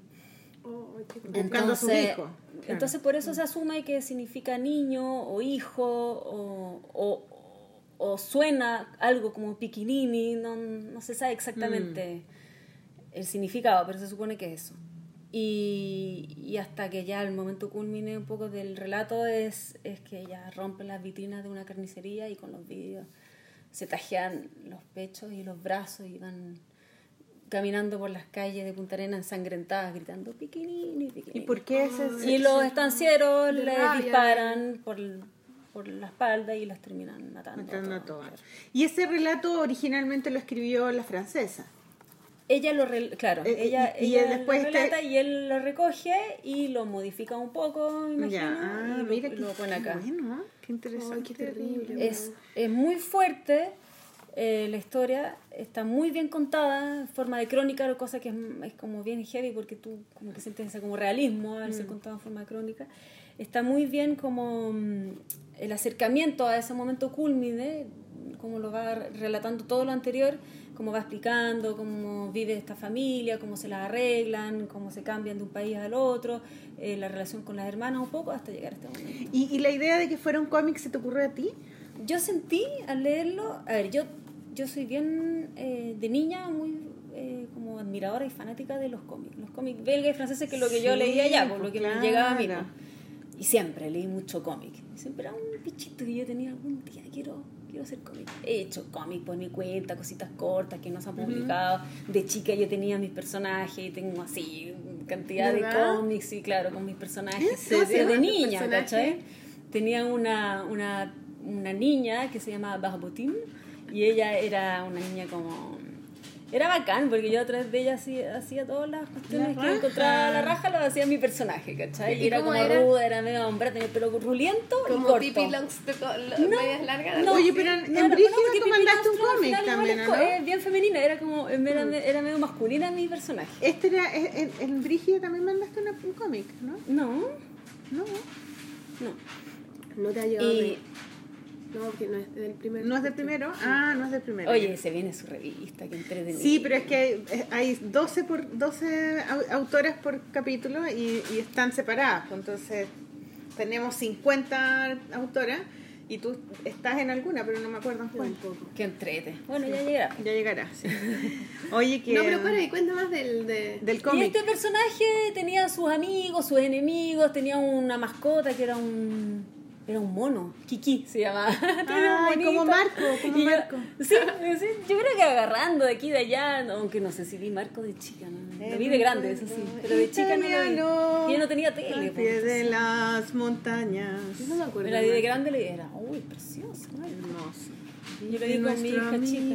Marco. Yo lo lloré. Una humilde morada. El otro día mi hermana me mandó un video del niñito que cantaba la canción de Marco en español. Ay, sí lo vi. ¿Lo viste?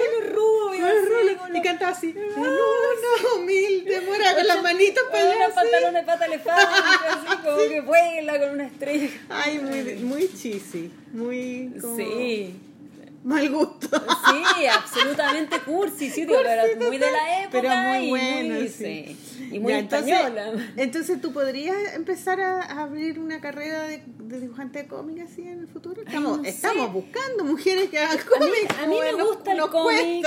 Me, me- creo que tengo, por haber leído cómic harto de Sí, chica, creo que tengo eh, ese como ritmo y como lenguaje como un poco como interiorizado. Tengo una cosa y, y sí, quizás lo que sí caché que es súper lenta la cuestión. Ultra lento. ¿Cuánto te demoraste en hacer Un eso? montón, pero Ah. también porque hubo toda una etapa de investigación antes y, y también de, de guion del cómic, ah, porque no tenga palabras hay un, un guion Mm. Sí, de la po, imagen. Es súper entonces, lento, es súper lento. entonces yo... Hiciste como un era- storyboard antes y toda la weá. Sí, po, sí, Mm. sí, sí, no, todas las etapas. Primero, eh, dividir el texto en... O sea, como realmente decía- matea, matea. Pero es que tampoco hay otra manera de hacerlo, creo yo. Podría no hacerlo. En una, en una manera Díaz. Claro, pero tú tienes tu, tú, tú tienes tu propia, tu, tu manera historia. como la mierda. Como si No, es que sin creo- guion, como que que empecé a dibujar nomás. Es que yo creo que la gente más creativa es más capaz de hacer esa weá. No, yo, creo soy- que yo no me porque considero por eso eres tan creativa. expresiva en el dibujo, creo yo, porque te armáis como una solidez mental, entonces después como que tenía una estabilidad a tal punto que podéis después tirar las manchas, como que es como que ya vi, como arquitectónicamente tenéis como lo- los cimientos de la weá de la casa así como en esqueleto y después chum, chum, tiráis la weá porque sabéis que no se cae, po. Puede ¿Me ser? Como- sí, te entiendo. Sí. Y sabes que yo creo que sí, tiene sentido. Como que necesito Puede primero ser, armar- claro. armarme, tener- estar segura de lo que voy a hacer. Y una vez que yo me tiro al papel, ya tengo, Ahí claro, disfrutáis. tengo esa soltura porque en el fondo ya lo, ya un poco lo calculé, lo lo, viste, maduré, lo mastiqué y lo estudié. Entonces ya tengo esa base. ¿Y te sin pasa esa base eso? no podría, ¿cachai? O sea, te- me refiero, te pasa eso como la- que la otra vez lo hablaba con alguien así como decir, no sé, si eres músico a lo mejor escucháis, antes de tocar, escucháis el sonido. O sea, Claro. escucháis como la melodía. Claro. Tú cuando estás dibujando, ya sabí a dónde querés llegar. O sea, ya viste el dibujo, se te aparece el dibujo Sí, po. antes, ¿sí? sí. Y Como una lo aparición, vas Y ya de- lo vas necesito que como- se me aparezca. ¿Sí?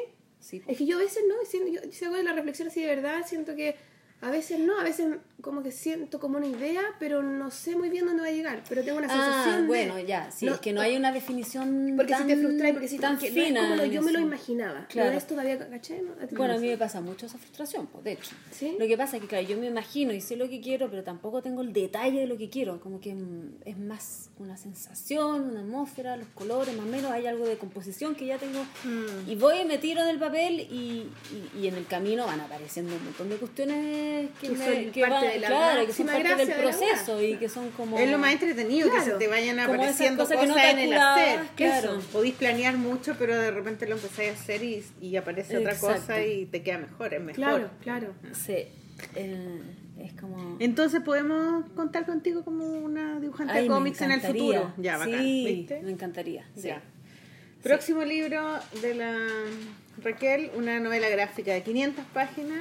Fe- 500 La historia de tu vida. años, pero feliz. La historia de tu vida con la vida de tu abuelo, todo. Buena, buena historia. No, y Súper, lo que me pasó, con lo que me pasó acá con el, con el cómic es que me daba muchas más posibilidades que la ilustración, propiamente tal, para, mm, para contar, para contar finalmente, tanto por los detalles, la cantidad de detalles que pueden ir apareciendo, como por el juego que tengo yo con los ritmos de las viñetas. Porque y eran después- mucho más viñetas. Sí, pues, y después de cómo poder que romper la viñeta cuando ya em- empieza la historia como más el, el, el pic de esta historia, llega un momento, Qué linda esa las escena. portadillas, ¿cachai? Yo puedo como jugar con eso y me da más, más facilidad para establecer el ritmo del- de la historia.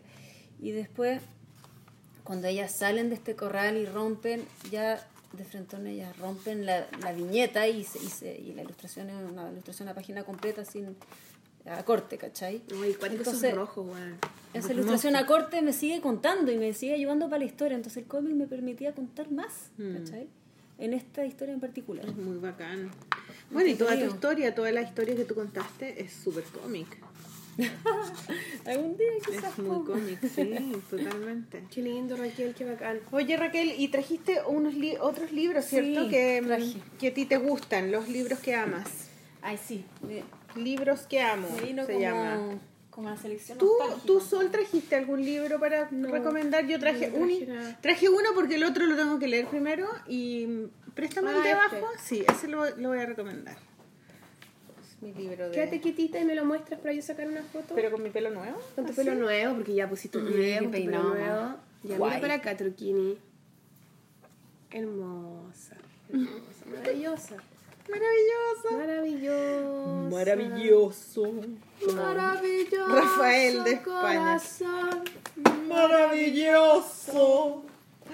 Ya, a ver. Ya, a ver. Uy, qué lindo los libros. Es una selección nostálgica y, una- Ya. y un par de cosas como más de ahora, más. Esto Lo elegí. Vamos a sacar estas tazas porque ya. que te- tiene ya- que ver con... No tomemos Ay, más weona, no to- pero pusiste agua, po. Sí, sí, ahí está. Tiene que ver con mi referente un poco, creo. Qué bonito. Este Cuentos Iván, rusos. Iván Bilibin, que bueno, fue un Iván Ivanovich. De hecho, se llama Iván Gakovlevich Bilibin. Ruso, obviamente. Hermoso. La, la Sol fue Rusia, po. ¿En serio? Es una de las Ah, pocas pues, mujeres chilenas que ha ido a Rusia. Pero eh, de gira, más. De gira con la orquesta del Qué. O sea, con la orquesta del que después terminamos en un dúo de música y dibujo en vivo nomás. Ay, qué bonito. Sí, Bacán. rarísimo. Bueno, pero bacán. Sí, no, la un viaje así, bueno, algo tenía que pasar. digo No, yo. sí. No, lo máximo la wea. Qué Loquísimo. bonito. Bueno, me gustaría ir a Rusia. Yo no conozco Rusia. Vámonos a Rusia. En algún Vamos a momento. este libro. Vamos este libro. Bueno, este Oye, qué gallo es un tipo, no sé, del principio de 1900 debe ser su, su trabajo, quizás nacido en final Mucho acá 1800. dice 1900. Mira. Y lo que me encanta es la gráfica que tiene como muy inspirada en el arte tradicional eslavo del norte de Rusia. Y, y es fascinante porque tiene una cosa muy eh, eh, gráfica como un poco de Como- diseño, ¿no? como Art Nouveau. linea- es muy, muy Art Nouveau, además que, bueno, época Art Art ¿Es Nouveau época también. Art Nouveau? Sí. Entonces yo creo que también está influenciado por la Sí, época. Qué lindo es. Me encanta. Y, y todo, pues desde esa cosa como lineal, de cómo rellena, eh, con colores planos, pero con la acuarela, ¿cachai? Que no Claro. es el color plano del Del computador. computador, claro. Y lo expresivo de cada uno de, de las ilustraciones, la composición que tiene, todos estos frisos decorativos, yo Mira lo qué encuentro alucinante. ¿Son cuentos rusos? Son cuentos tradicionales rusos. Ya. ¿Hay alguno que te sepas?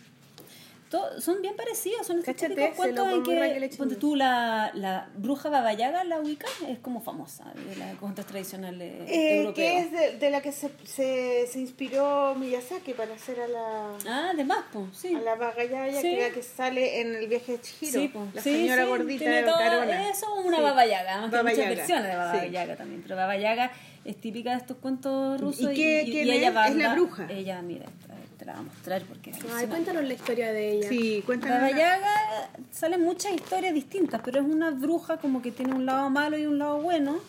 Y ella anda en un mortero, su vehículo, y avanza ¿Cómo en ese mortero. mortero? ¿No una espérate, escoba? que te, la- te lo estoy buscando. Un mortero, usa- no- no- sabía que los morteros para servían avanzar, para viajar. Para avanzar, usa un mortero. Para, Para, eso, moler, para moler la... chucho en piedra. Para moler el ajo, para moler las, las Pero nueces. ¿cómo viaja en un mortero Ay, así Pucha, tan porque chico? ella... No, porque es un mortero grande, po. Y Qué con, con la escoba y con el mazo del mortero se ayuda para ir avanzando y avanza a toda velocidad, po.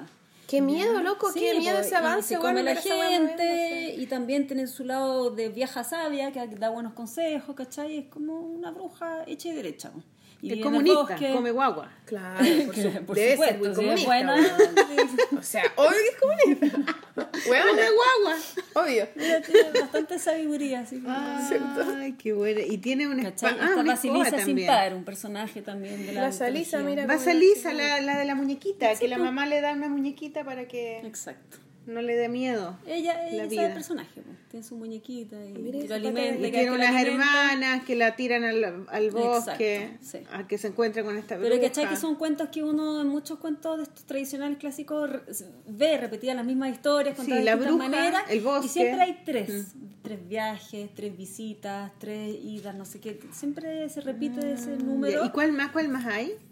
Aquí hay... María es que del no me Mar. sé de memoria, po, pero... ¿Pero no te acordáis de alguno? Pero puta Raquel, bueno, no estudiaste para venir para el programa. Tendría que Mira, haber hay que mirar los monos, eso es lo interesante. Si la vida no, no es puro mono, pues galla. Ahora hay tan matea y la weá. ¿cachai? De ahí uno engancha, y tú- no sé si les pasa, yo cuando voy a la librería agarro ¿Este está en español o y está en ruso? Sí, sí. ¿Está, está en español o en ruso? Está en... Está, a ver, está en español. En Y español. que tengo otro en catalán de él, pero este está en español. Me gusta mucho, me gusta la textura de los colores. Sí, como- Es exquisito, se ve como el papel, Sí, se ve la ¿cierto? pintura, se ve la, la, la- la transparencia de la pintura, siendo que trabaja solo en paños, ¿cachai? Cerrados, entonces es Cáchese, muy... mira qué buena. Y es perfecto, ¿cachai? Tiene una limpieza y un estudio de la composición del dibujo que a mí me alucina esa perfección. Es como... Qué lindo. Me gusta. Me encanta. Después, Ya, ¿qué más? Otro- Este. otro que es como- ese libro es increíble. este libro me gusta porque... Claro, ah, lo, lo cacha. Me gusta él. Él es bacán, Roberto Innocenti, Tengo un italiano. libro de Roberto Innocenti. Uno que, se- que es como de un hotel en la playa. Ah, es muy bueno, sí, el último refugio se llama. Ese, ese. el último refugio. Ese Sí. tengo yo. Me lo El compré porque. No me acuerdo de quién es. Me lo compré porque encontré los dibujos tan lindos, tan lindos. Es alucinante. Con esa bruja Es un- que anda en un mortero. ¿Qué es esa weá? No lo puedo creer. Debe, de- el mortero, una pata de palo así, el mortero pata- debe ser un, Qué- qué incómodo. un- un utensilio muy usado en la cocina Seguramente, rusa. Seguramente claro. como que todos tienen mortero, si no tiene sé, para el ajo, mortero, tiene alguna carga hacer simbólica también. Unas, machitunes, así, una. Sí, debe tener un uso que finalmente lo carga de simbolismo que por algo lo habrán usado. Bueno, en no Chile sé, acá están esos que morteros de piedra que son intomables, que estaban en las sí, casas pesan, antes, que sí. pesan mucho, ya no, ahora Claro. son de madera.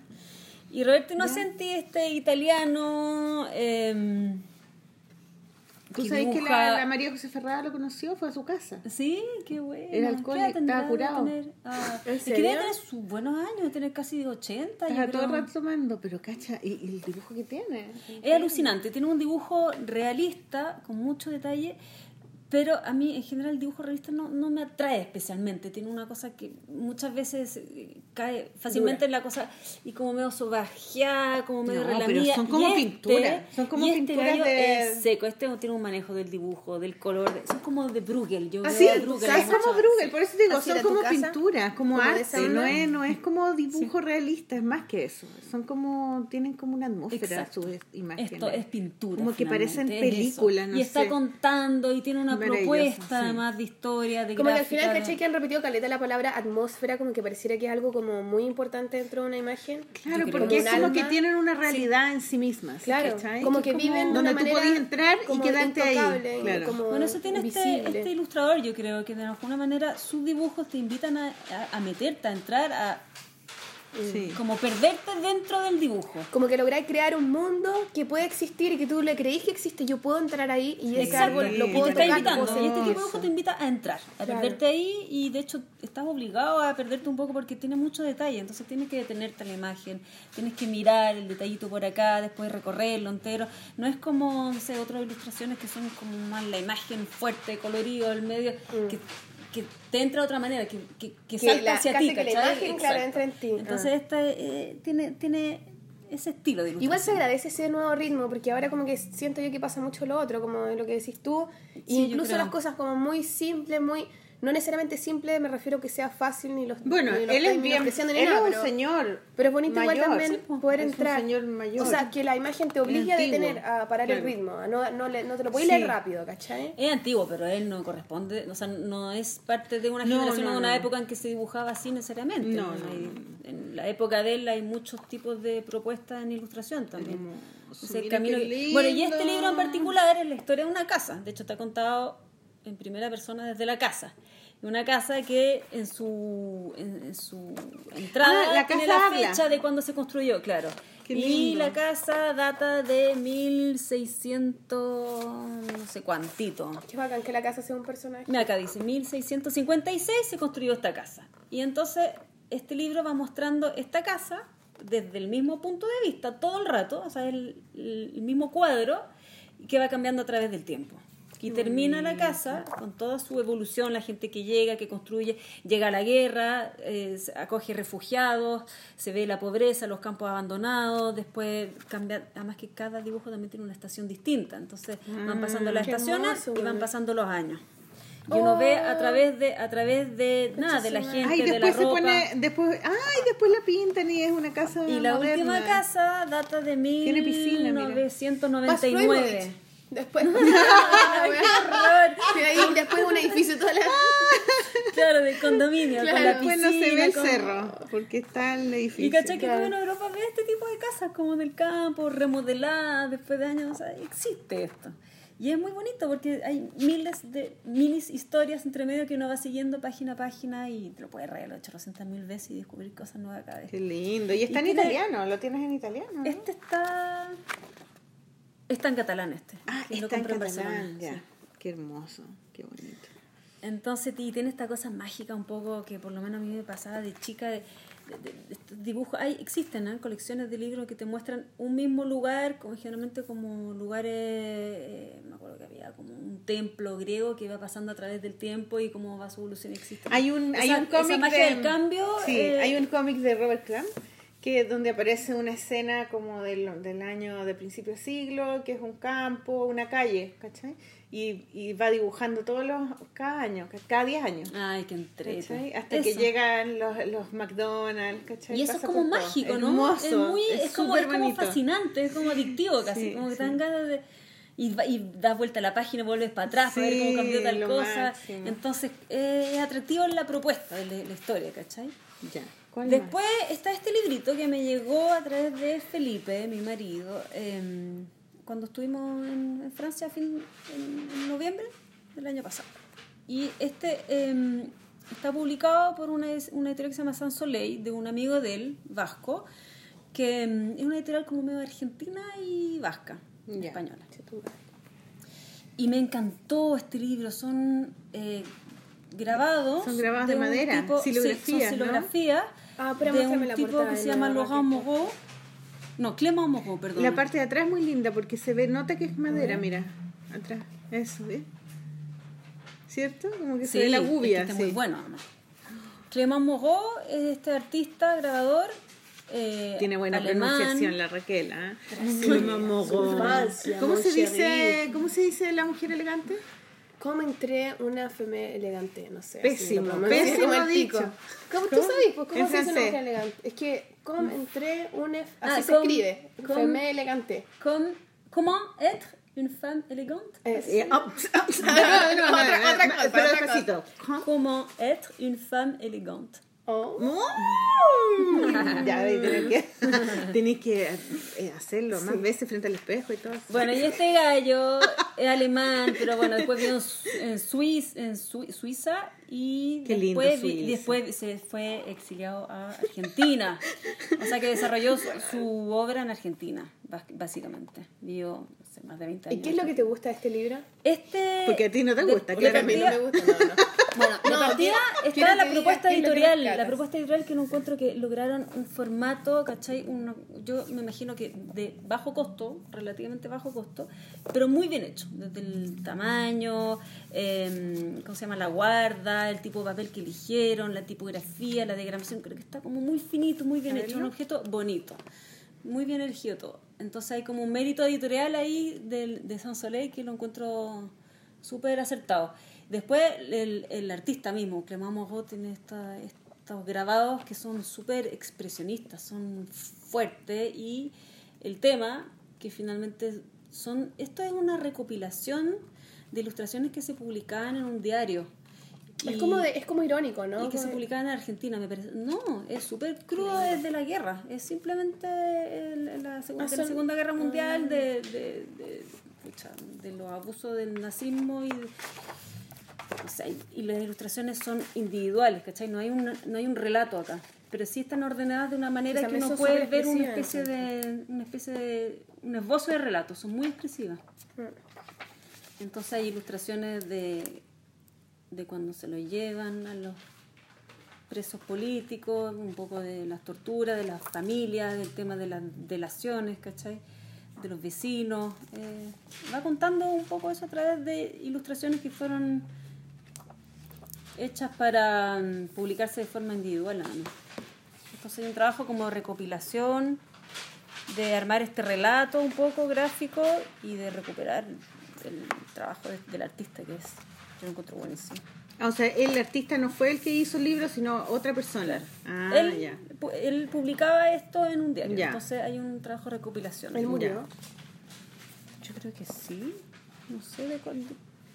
Nació en 1903, tiene que haber muerto. Sí, po. Si no tendría ciento... ¿cuánto? Está, está con la bruja del 120 mortero. años. Adentro, adentro del mortero. Adentro del mortero. Y este, qué lindo está eso. Este es muy bonito, tiene, tiene algo, bueno, es cómic también, y tiene algo de piquinín en el sentido de que Sí, hay textos, hay hojas Sí. enteras de texto. Miguel Gallardo, que es un ilustrador catalán, que de hecho yo lo conocí a través de La Paloma, porque La Paloma fue ayudante Asistente de él, de él, asistente de él sí. en, el, Ah, en de Barcelona. María, es bacán Sí, ese. Ese, de María. Tiene un libro de su hija, autista, María, que es muy bonito. Y esto es un, un relato de su padre, que, que se enroló y finalmente llegó a tener un puesto alto en, en la milicia eh, española, en la, en la guerra civil española. Creo que del lado de los republicanos. De los buenos, ya, qué bueno. y, y es él escribió su como un diario de vida un relato y él lo recupera y lo, y lo publica con cómics entonces hay partes que está el texto tal cual de su papá Y lindo este, pues la, hoja, la letra es como de, está súper bien de elegido máquina, de máquina de escribir. de la máquina, el Claro. color que utiliza, es bien sutil y hay partes que él va relatando a través del cómic, en el fondo tra- traduce el, el texto de su padre a cómic, otra parte donde tiene el texto en bloque de, de Mm. tal cual y otras partes donde simplemente pone dibujos, referencias a los personajes que van apareciendo y, y es súper bonito. Hay, hay fotos lindo, también. Me encantó ese. Y la historia además es es súper emotiva, emocionante. El tipo, el papá de él era un gallo como muy noble, con mucha capacidad intelectual además y con un cargo como importante y se encuentra frente a un montón de disyun- disyuntivas y decisiones que tiene que tomar que son como un poco power y vale la pena leerlo. Así que esas son... Un largo silencio se llama. Sí, Un largo silencio de Miguel Gallardo. Hermoso. Y el padre es Francisco Gallardo Sarmiento. Súper bonito. Súper bonito. Ya. ¿Tú, Sol, tenés el libro para.? Yo no tengo nada. Ni una wea, No nada. puedo cantar. Una jirafa estornudo. Ay, pobrecita. sí, perdón. Puta la wea, que estoy resfriada. Bueno, yo tengo un libro para vas a Por eso mi hijo no habla, weón, no, porque le canto como el pico, el pobre weón. Weón, no sabe cómo cagando la vida a mi hijo. Pero eh. él puede Al revés, lo hablar. están motivando. Así, Así yo como, voy a ser Cállate, cantante. weón dice, por favor, cállate, por favor. Pero si tú cantas, tienes un grupo de música. Sí, po, Es que pero estoy, te estoy fue. con una muerte en mi garganta. O no se sabe la canción nomás. Sí, bueno, también me la, estoy como- me la estoy aprendiendo recién, güey. Ya, yo voy a recomendar un libro que recomendé en Instagram. Se llama. Se me olvida el- cómo se llama la weá. El arte y la ciencia. Ya, no. El libro se llama El arte y la ciencia de no hacer nada, de Andrew J. Smart. Es un tipo gringo está traducido del inglés. Y me lo, pre- me lo prestó mi hermana hace mucho tiempo. Eh, yo me dijo, Marcela, por favor, léete este libro, te va a encantar. Yo leí el título y dije, ay, no, no tengo tiempo de no hacer nada. o sea, no. Pero dije, ya, vale. Y ahí lo tuve en, en mi pieza meses, meses, meses. Y de repente un día como que estaba así el viernes. Lo agarré y dije, a ver qué voy a este libro. Empecé a leer y no pude parar hasta que lo terminé el sábado en la mañana. Bueno, dormí entre medio. Ah, qué bueno. Pero es que es tan bueno, toda la gente debería leerlo. Eh, eh, dice que el tipo es, es científico, entonces todo lo habla desde un punto de vista como científico neurólogo. ¿cachai? Entonces habla de las neuronas, de la parte del cerebro. Hay partes que son un poco difíciles, pero en realidad su intención es, es, de- es explicarte como con, con hechos reales de que hacer, no hacer nada y estar en ocio y paviar es beneficioso para tu salud, ¿cachai? O sea, es, es como, no te va a dar Alzheimer, ponte tú, ¿cachai? O sea, es una weá, es súper beneficioso para la creatividad y para tu salud en general, ¿cachai? El cerebro se mantiene fit, ¿cachai? Si es que tú tenés por lo menos una hora al día en que estáis tranquilo sin hacer nada. Nada es no estar en el celular Claro. ni mirando teles, nada, es como caminar, mirar, estar Paviar. ahí tirado en el Contemplar. pasto, contemplar. Ya, eso es fundamental para que el cerebro esté sano. Y lo descubrieron con unos sistemas que antes no tenían, que eran como estos electrodos que ponen que, ¿hay visto en las en unos televisores, en unos computadores que aparecen el cerebro que se les van prendiendo partes? Ah, claro. Entonces, cuando alguien está haciendo una tarea cognitiva, ¿cachai? Resolviendo un problema matemático, dibujando, cualquier cosa que estáis haciendo algo, en el cerebro se prenden algunas partes, ¿cachai? Depende de lo que estáis haciendo. Si estáis hablando, se prende una parte, si estáis leyendo, se prende otra y así. Pero cuando el cerebro está en reposo, se prende N más, pero de millones de partes, ¿cachai? Como que se prende por delante, por detrás, y caleta. Entonces ellos hablan del ruido en el cerebro. Entonces el cerebro se activa a 200% cuando tú estás ahí así, tranquilo, ¿cachai? Y que es lo mismo que pasa en, en el sueño. Cuando tú dormís, veis películas y Claro. viajáis y todo. Pero cuando tú estás despierto, lo que hace el cerebro, él, él lo, lo, lo grafica de esta manera que yo lo encontré muy bacán, que es como que si estuviera ahí como tu computador lleno de, de carpetas, ¿cachai? Que las tenéis todas ordenadas por secciones. Lo que hace en ese momento el cerebro es que las abre, ¿cachai? Y todo empieza a volar así. Como que te sacude Como la cabeza. Sí, te descongestiona. Y Ay, hace me hace así. mucho sentido. Es Y entonces de repente, por eso, Claro. de repente, cuando tú estás tirado así, se te ocurren las ideas porque algo de acá se juntó con otro de acá y se te ocurre la idea. Entonces, da como, como, como consejo de que uno hiciera eso y además prestar atención a las ideas que se te ocurrían después de hacer eso. Porque eso era la intuición, la creatividad y que había que tenerle fe a esas cosas y que tú podías, por ejemplo, decir, ya, tengo este problema, ¿cómo chucha lo resuelvo? Ya, cuando me tenga, me tire en el pasto, lo voy a resolver. Mm. Y lo resolví. Ay, qué increíble. Es como cuando te tiráis supuestamente a como a dormir una siesta y te quedáis así como en una cosa media que está Que siempre hablamos, de verdad que yo no duermo la siesta, pero Sí, y te así como ya, ¿qué voy a hacer en esta vaya? Viola, esto. Pero tranquilo, ¿no? Así como. Claro. sino Así como. mm. Yo lo encontré tan alucinante porque siempre eh, yo amo como de decir cómo, cómo es que la creatividad, cómo funciona, ¿cachai? Como que yo siempre quiero ser creativa, crear el libro, el, Claro. el- ¿cachai? Las pinturas. Claro. Y en Y realidad es súper eso. simple, es Claro. súper simple, es como, weón, quédate quieta, quédate tranquila, para ver un rato y no hagáis ni una hueá. Apágala, es como lo que él decía, es como el silencio, pues como Sí, estás escuchando música todo el rato, todo el día, en la guagua, vaya en la micro, vaya en el metro, vaya en el auto, vaya no sé qué.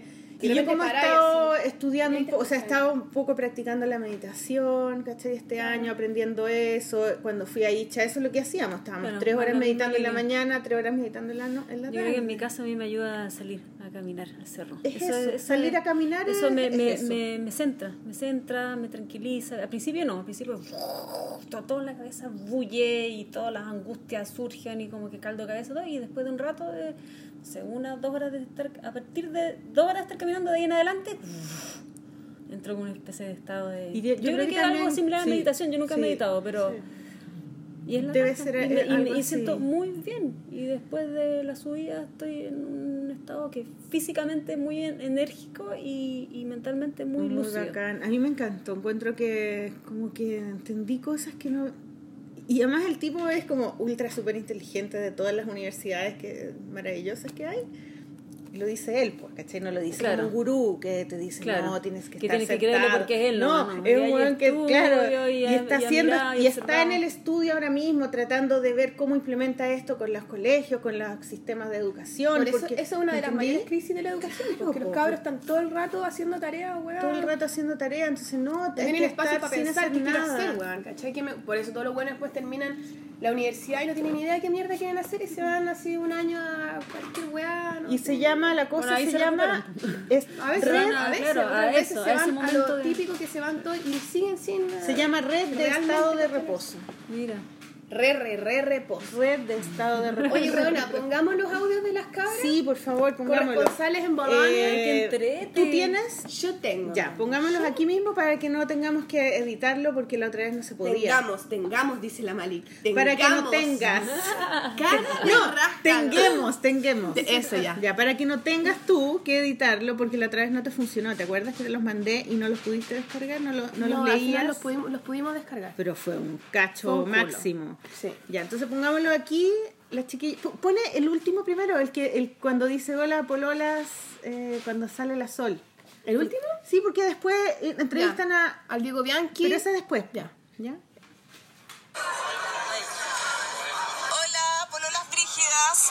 Estamos en Bolonia, Italia, con Isabel Molina, Sol Undurraga y Patti Aguilera. Estamos eh, a minutos de que Sol acaba de recibir su gran premio, la ópera prima, al libro La playa. Playa. La Sol, playa. ¿Cómo estás? Bien. Estoy bien. Estoy súper bien. Oye, cuéntanos un poco de qué se trata el premio y cómo hiciste el libro. Ya, el premio se trata de uh, un premio. Pero es un premio, es uno, el premio más importante que recibe un autor e ilustrador. Ah, bueno, eh, el libro, eh, claro, y que tiene, que bueno, es un libro que yo escribí y que dibujé y que lo hice con una, la editorial, una editorial eh, que, es- que se llama La Grum de Francia. Y, bueno, fue un libro que, yo me siento muy, muy, muy orgullosa y muy feliz de haber ganado este premio porque fue un libro hecho con mucho cariño y también que fue un trabajo muy bacán hacerlo con ellos porque tienen much- mucha libertad, que te dan mucha libertad para hacer el trabajo. Entonces creo que salió un libro muy de la editorial y muy mío también. Entonces eh, yo creo que por eso me siento súper orgullosa porque fue un libro hecho con mucho cariño. Oye Sol, nosotros también estamos súper orgullosas por tu premio. Yo de verdad estoy muy contenta. Además que el stand en Chile está increíble. Eh, de verdad que han hecho un muy muy buen trabajo eh, el consejo y toda la gente a cargo. Eh, ¿qué, qué te pareció a ti? Eh, bueno, a mí también me impactó, el stand se ve súper bonito, está súper bien presentado, con una gráfica preciosa y un diseño también súper bonito. Por supuesto, porque es tu gráfica. No, pero la diseñadora, bueno, la, La Sole Poirot, sí. No, pero súper bonito. Y aparte color, los colores que elegí, los colores de la del rosadito, el rosadito no fue mío. No. Pero encontré que se ve súper bien. No, el rosadito no fue mío, te juro. Me gusta mucho. Y, encuentro también muy fino, como que se ve muy fino. Oh, conchito madre, ¿qué pasó? Se cortó. Problemas. Y lo encuentro también muy fino, como que se ve muy fino eh, y delicado y elegante. Me, me gustó mucho. Y la delegación también es súper grande, hay gran participación de los chilenos acá y con un catálogo también hermoso y con, con muchos ilustradores de gran talento. Y bacán verlos todos acá, como reunirnos y encontrar que cada vez hacemos más fuerzas para tener una súper buena delegación chilena en, en representación acá en Boloña. Y creo que eso es bacán y es esfuerzo de, de mucha gente por detrás que, que, bueno, nosotros tenemos, o sea, yo la- el premio que me gané es un poco como el cuando se abre la botella de champaña, pero por detrás hay, hay, hay mucho trabajo detrás que, que, que se nota, que se nota que, que hay gente trabajando y con, y con amor, y eso es bacán. Oye, y ahí la última pregunta sobre la revista que pronto vamos a sacar. Sí, porque bueno, Sol eh, va a tener un papel muy importante en la revista porque va a ser la portada. Así que, no sé, cuéntanos un poquito cómo cómo se te ocurrió la idea de la portada. Ah, como se- bueno, como no sale todavía la revista, eh, eh, claro, un adelanto. em, Nosotros decimos que es otoñal, que la revista va a salir eh, En otoño. en otoño y creo que el concepto eh, está bien marcado. Bueno, el concepto me dijeron que era, claro, que era un, un cómic de, de mujeres. O sea, era, era un cómic hecho por mujeres y me tocó hacer la portada, invitada por toda la gente, por, por los que organizan la revista. Y lo encontré una súper buena idea y bacán eh, colaborar con ella. Y la idea partió como de un conejo, que son las, las orejas de conejo eh, puestas al revés, y que eso serían unas tetas, como unas tetas caídas. A eso me refiero, otoñales. Claro, y aparte que a los hombres también se les caen las tetas y a la mujer también se les caen las tetas y, y como que después de toda esta película de, de que ganó el Oscar y todo, eh, el hecho de ser mujer o que sea una revista de, ser mujer, de, de por mujeres, yo creo que también podría haber la participación de hombres con tetas caídas, co- como que no es el hecho solamente de ser mujer y tener peculiaridades físicas, sino que es como una, actitud el, hecho de ser mujer, no, son algo solamente físico, pero las tetas son algo divertido, entonces, ¿por qué no dibujar más tetas? Bueno, nos despedimos. Las corresponsales desde Bolonia, Italia. Dale saludos a, la, a las chiquillas, a la Sol y a Melissa. Y a mi mamá. Ah. Mamá, me gané un premio. Mamita, mamita, todo por ti. Bueno, adiós en italiano. Arrivederci. Eso. Oh, Ya, chao. Chao. Ah, bueno. Bravo por el premio. Oye, qué buena idea Que invitemos hombres con tetas caídas. Tendríamos que preguntarle, Ay, no. súbete la polera, a ver cómo tenéis las tetas. Pero mejor que tengan pectorales bien armaditos que las tetas caídas. ya que van a invitar hombres. Bueno, hemos visto unas puras tetas, las de Gustavo Sala. Estaban medias caídas igual. ¿O no? Clasifica. Estaban grandes. Sí. Sí, no ¿Grandes? estaban tan caídas realmente. Estaban grandes. Eh, tenía el ¿Y por qué pezón le bien las rosado. tetas? Sí, tenía sí, el pezón rosado. Hacía mucho calor, rosadito. hicieron el programa en No, pelota. él dijo, ¿quieren que les muestre las tetas? O sea, yo nomás le vi las tetas. No, pero sí, el, el dibujo que hicimos, el dibujo que hicimos era con tetas. Sí, Sí, nos todas mostrando las las tetas. Tetas peludas además. ¿Qué hacemos? son más. Oye, tenemos más audios. ¿Los ponemos? ¿Pero Tenemos- los ponemos al tiro? Sí, pues. ¿Sí? ¿O no? Ya, bueno, dale. O se tienen que ir. No. No, dale, dale. Es que mandaron dos audios que en- entrevistaron a dos personas más, a dos dibujantes, ¿no? A dos dibujantes, yes. Vamos con. Pero a mí me dio, a mí me dio un poco de lata que nos dijeran hola polola, eso encontré que fue como no. Ah, entonces, entonces Hay que no. agradecer. ¿Cómo que debería decir? Hay que agradecer a la Hola a la polola. ¿cómo están? La polola, un saludo. No, dicen, no dicen eso. Bueno, Podría no ser para cualquier medio. Mal hecho. Mal, Mal hecho, porque Mal hecha la nosotros pega. somos las que estamos Puta, escuchando. Pati. Pati la cagaste, pues la Isa también. Pues. Encima la Isa con su voz pal pico está como yo la Isa, la pobre. Y aquí va otro. Ya, estamos con Vicente Reina Montes, que es el ilustrador del libro Al sur de la Alameda. Y mm, Vicente, es la primera vez que vienes a la feria de Bolonia. Así que, ¿qué te, qué te ha parecido? Eh, bueno, hola. Eh, nada, me ha parecido genial. Ha sido un placer reencontrarme con un montón de talentosos ilustradores chilenos y también muchos otros eh, ilustradores internacionales. Eh, nada, siempre ha sido un placer venir a este tipo de ferias porque me doy cuenta que los ilustradores y los editores son una familia internacional muy cálida y muy acogedora y es un placer venir acá y ver tantas cosas y experiencias. Así que los invito a otros ilustradores a postular a la feria porque es un una experiencia inolvidable. Muchas gracias. Me parece que igual él está bravo. Él igual está, él está, está bueno este año. Parece que fueron Parece. 40 hueones. Sí. ¿no? Estoy cachando Sí. Sí, está la, está la Coque, ¿Tú está la ido a Boloña? Está la Yo fui hace, pero hace muchos años no iba nadie cuando yo fui. No iba nadie ella. Iba la O sea, no paloma. iban chilenos. Fui con la paloma, de hecho, que estábamos viendo en Barcelona, entonces fuimos juntas de Ah, Barcelona. por eso. Y aquí, había otro más, ¿no? Mm. ¿De quién es? ¿Te acuerdas? Diego Bianchi. Tampoco dicen hola, saluda a la polola, tampoco dicen. Así que nosotros vamos a ir, hola, saluda a la polola. Tarea para la casa. Para los próximos reporteros tienen que decir saludo a la polola. Sí, Hola, estamos con. Diego. Bianchi, ilustrador argentino, editor de Pequeño Editor. Diego, eh, estamos aquí en Bolonia, Italia, en la Feria del Libro. Eh, cuéntanos cuál es tu impresión de la feria y en especial, ¿qué te parece la participación de Chile? Bueno, hola a todos, gracias por invitarme a, participar de esta emisión. Y bueno, es un compromiso contestar y poder hacer una- un resumen eh, y obtener una mirada que pueda de algún modo transmitir lo que es esta feria, que en primera instancia es una gran vidriera para los que estamos viniendo acá desde el otro lado del océano. Y lo que se puede ver acá es súper variado, hay mucha información y es muy difícil discriminarla y separar la paja del trigo. Sin embargo, eh, creo que recorriendo y viendo los stands uno puede como escoger algunas perlas y lo que a mí más me, me emociona y me da orgullo que muchas de esas perlas están en nuestro continente.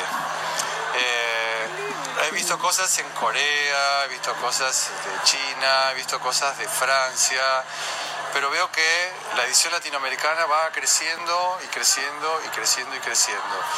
Entonces, eh, veo las editoriales que van surgiendo en Chile, por ejemplo, veo lo que está pasando en Colombia, lo que está pasando en Brasil, eh, Uruguay, que ha venido con una delegación bastante importante, como, como Chile también ha sabido traer y ha encontrado la manera de hacer crecer el espacio de los este, ilustradores chilenos en esta feria. Diego, Diego. de chilenos en esta feria que han trabajado codo a codo, veo yo, porque he seguido el trabajo desde hace dos años atrás eh, y he visto cómo ese trabajo de conjunto entre ilustradores e institución gubernamental ha crecido y ha logrado resultados que se reflejan también en las premiaciones, porque ahora está Sol Undurraga, que ha sido premiada. eh, uh, eh, el año pasado creo que fue, o el anteaño, estuvo a Manuta.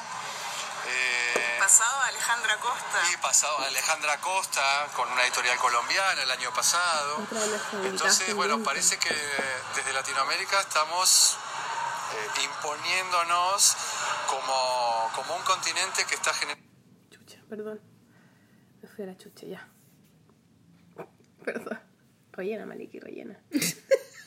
Ah, no. e instituciones estamos eh, imponiéndonos como, como un continente que está generando propuestas que no solo interesan en Latinoamérica, sino que también eh, son propuestas trasladables a otras culturas, inclusive a la China, porque yo hablo con los colegas de Latinoamérica y me dicen, ah, bueno, mi libro va a Corea, ah, y este va a China, ah, y este se lo lleva a una editorial japonesa.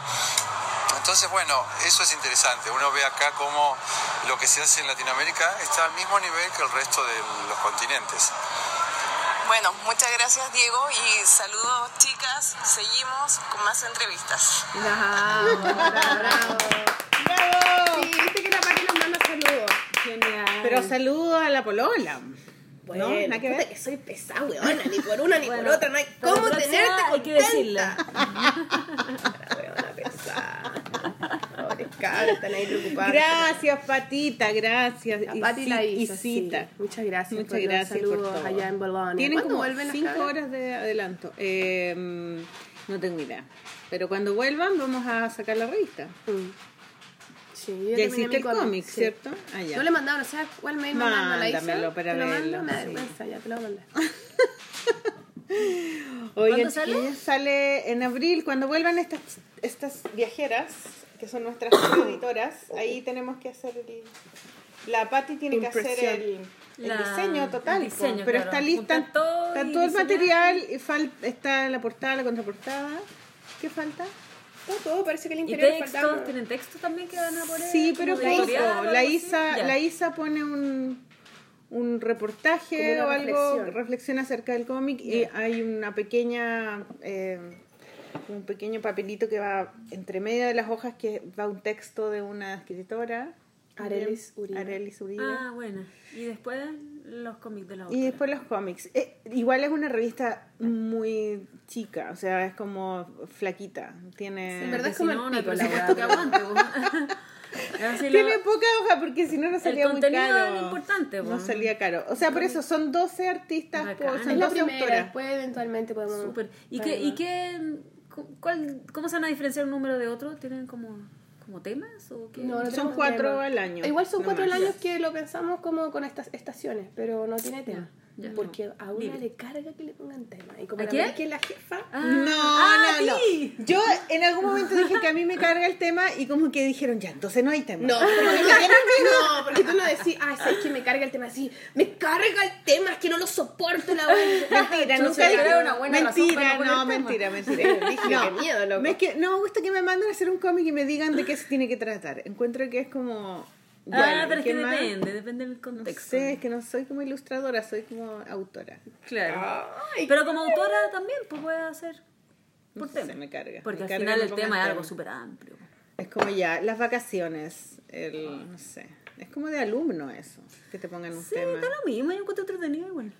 Es como, como un Mira cómo te desafío. está mirando, ¿cachai? Como un empieza pie a cambiar forzado, la como un mirada. desafío. Y se empieza a poner como más crespa, como a subir los hombros, la hace... y ya, ya nos dan ganas de salir corriendo. Y para que sabes que lo, choro, lo choro es que como lector, como lector, eh, eh, puedes como empezar como a comparar un poco uno con otro, porque hay una hay una, una línea como común que te permite como, como parar un poco. Pero bueno, Me encanta, detalle, me po. encanta, Raquel, dale, dale, dale. Como ese libro que hay de los terre- del terremoto, ¿no? Ese, el cómic Ah, del de terremoto. Manuta, ¿no? ¿Tiene que Sí? ¿Cuál Como- cómic hay de la del terremoto? Sí, La que- historia de un terremoto, así vi el terremoto, no sé. No, no sé, no me gusta leer libros Es que, eran tengan un tema como así historias personales, pero de Vivir de- un el terremoto. A mí me gustan los temas. ¿En serio? Sí, porque encuentro que es un desafío, da lo mismo. Como que a mí me da lo mismo en general.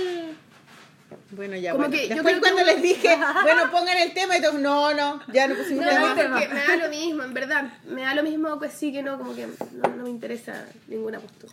Sí, una asquerosa. Sí, da lo mismo, igual es un detalle la cuestión, o sea, no pasa nada. Además que si, si no hay tema, las, las autoras, si no tienen tiempo, pueden elegir, pueden poner Eso sí. Mm. otro cómic que hicieron que Eso sí. no lo han publicado y lo ponen. Eso sí. Y Sí. está bien. Eso está bueno. No, bueno, ya lo hicimos todavía. Está todo bien. ya me siento Oye, súper vámonos. culpable. Vámonos, dejemos Ya. como. Oye, yo quiero mandar un saludo. ya, vamos. ¿A quién vas a, vas a mandar un No, saludo? mira, quiero tener uno. A tu marido, ¿cierto? Una- a mi marido siempre le mando saludos. De hecho, eh, fue el concierto rojo y negro en el. Ah, en Matucana 100, sí vi la foto. 100, buena. Tan lindo. ¿Cómo estuvo? ¿Lindo? la raja. Y eso que yo soy un poco pesada igual, como que igual siempre trato Ah, de... ya, tú también eres pesada. No, no soy pesada, sí, pero como que trato de decir, no, es que esto no me gustó tanto. Eres esto- crítica. Sí, pero buena onda. Y ahora como que me senté y fue como... Y me quedé así todo el rato hasta el final. Una puesta en escena de los increíble. La hizo la Pato Gallina. Preciosa. Ay, qué weón. bueno. Muy teatral, así... Unas weas, las copas así de vino, así como puestas ¿Pero en de una el madera concierto así. de la Orquesta del Viento? No, no, no. Ah, no, pues verdad, tú no el Chucha, no, pues. No, no, de, la- de Roja y Negro, que es un proyecto que es nuevo de la Ana Tijoux con Ah. Raimundo, con Ramiro, que es otra guitarra, Ramiro Durán, con el Mancilla, que es como percusión, y con Ay, Tauber, que es el trombón. Pero en verdad más de los tres, más de- bueno, no, da, lo mismo. Es Ya, un proyecto nuevo qué de la Ana, bien. que compone que son canciones de amor y desamor, algo así. Ah, Y que son como clásicos, como... dramáticos. sí. Claro, y composiciones nuevas. Pero tienen como que otra línea que, que está haciendo la Ana. La Ana se pone así como elegante, se veía súper bien. Pasando rapé ahí. Puta la eres tu ayudante, loco. Se le cayó todo. Ya, te devolviste el mono animado. Ya, Aquí ya está chato. te vamos a desdibujar. De vuelta para la tele.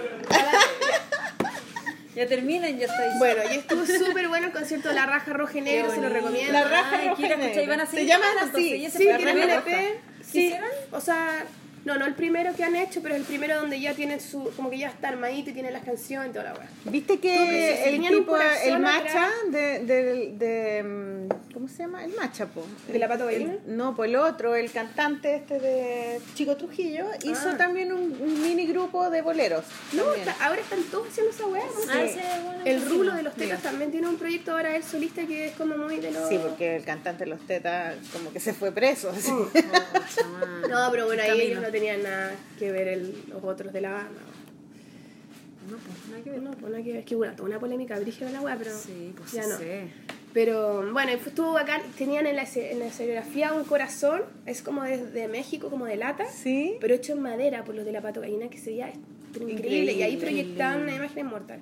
Súper bacán el concierto, bacán rojo y negro. Ah, Y- pero si yo sabía ese concierto, de hecho estuvimos a punto de ir a verlo. ¿En Y no caché, sí, porque estábamos, por, miré, me tuve que había y estaban ellos. Pero no caché mujeres. bien lo que era, como que lo miré y dije, ah, no, y al final no fuimos. Eso hubiese sabido. Súper bueno.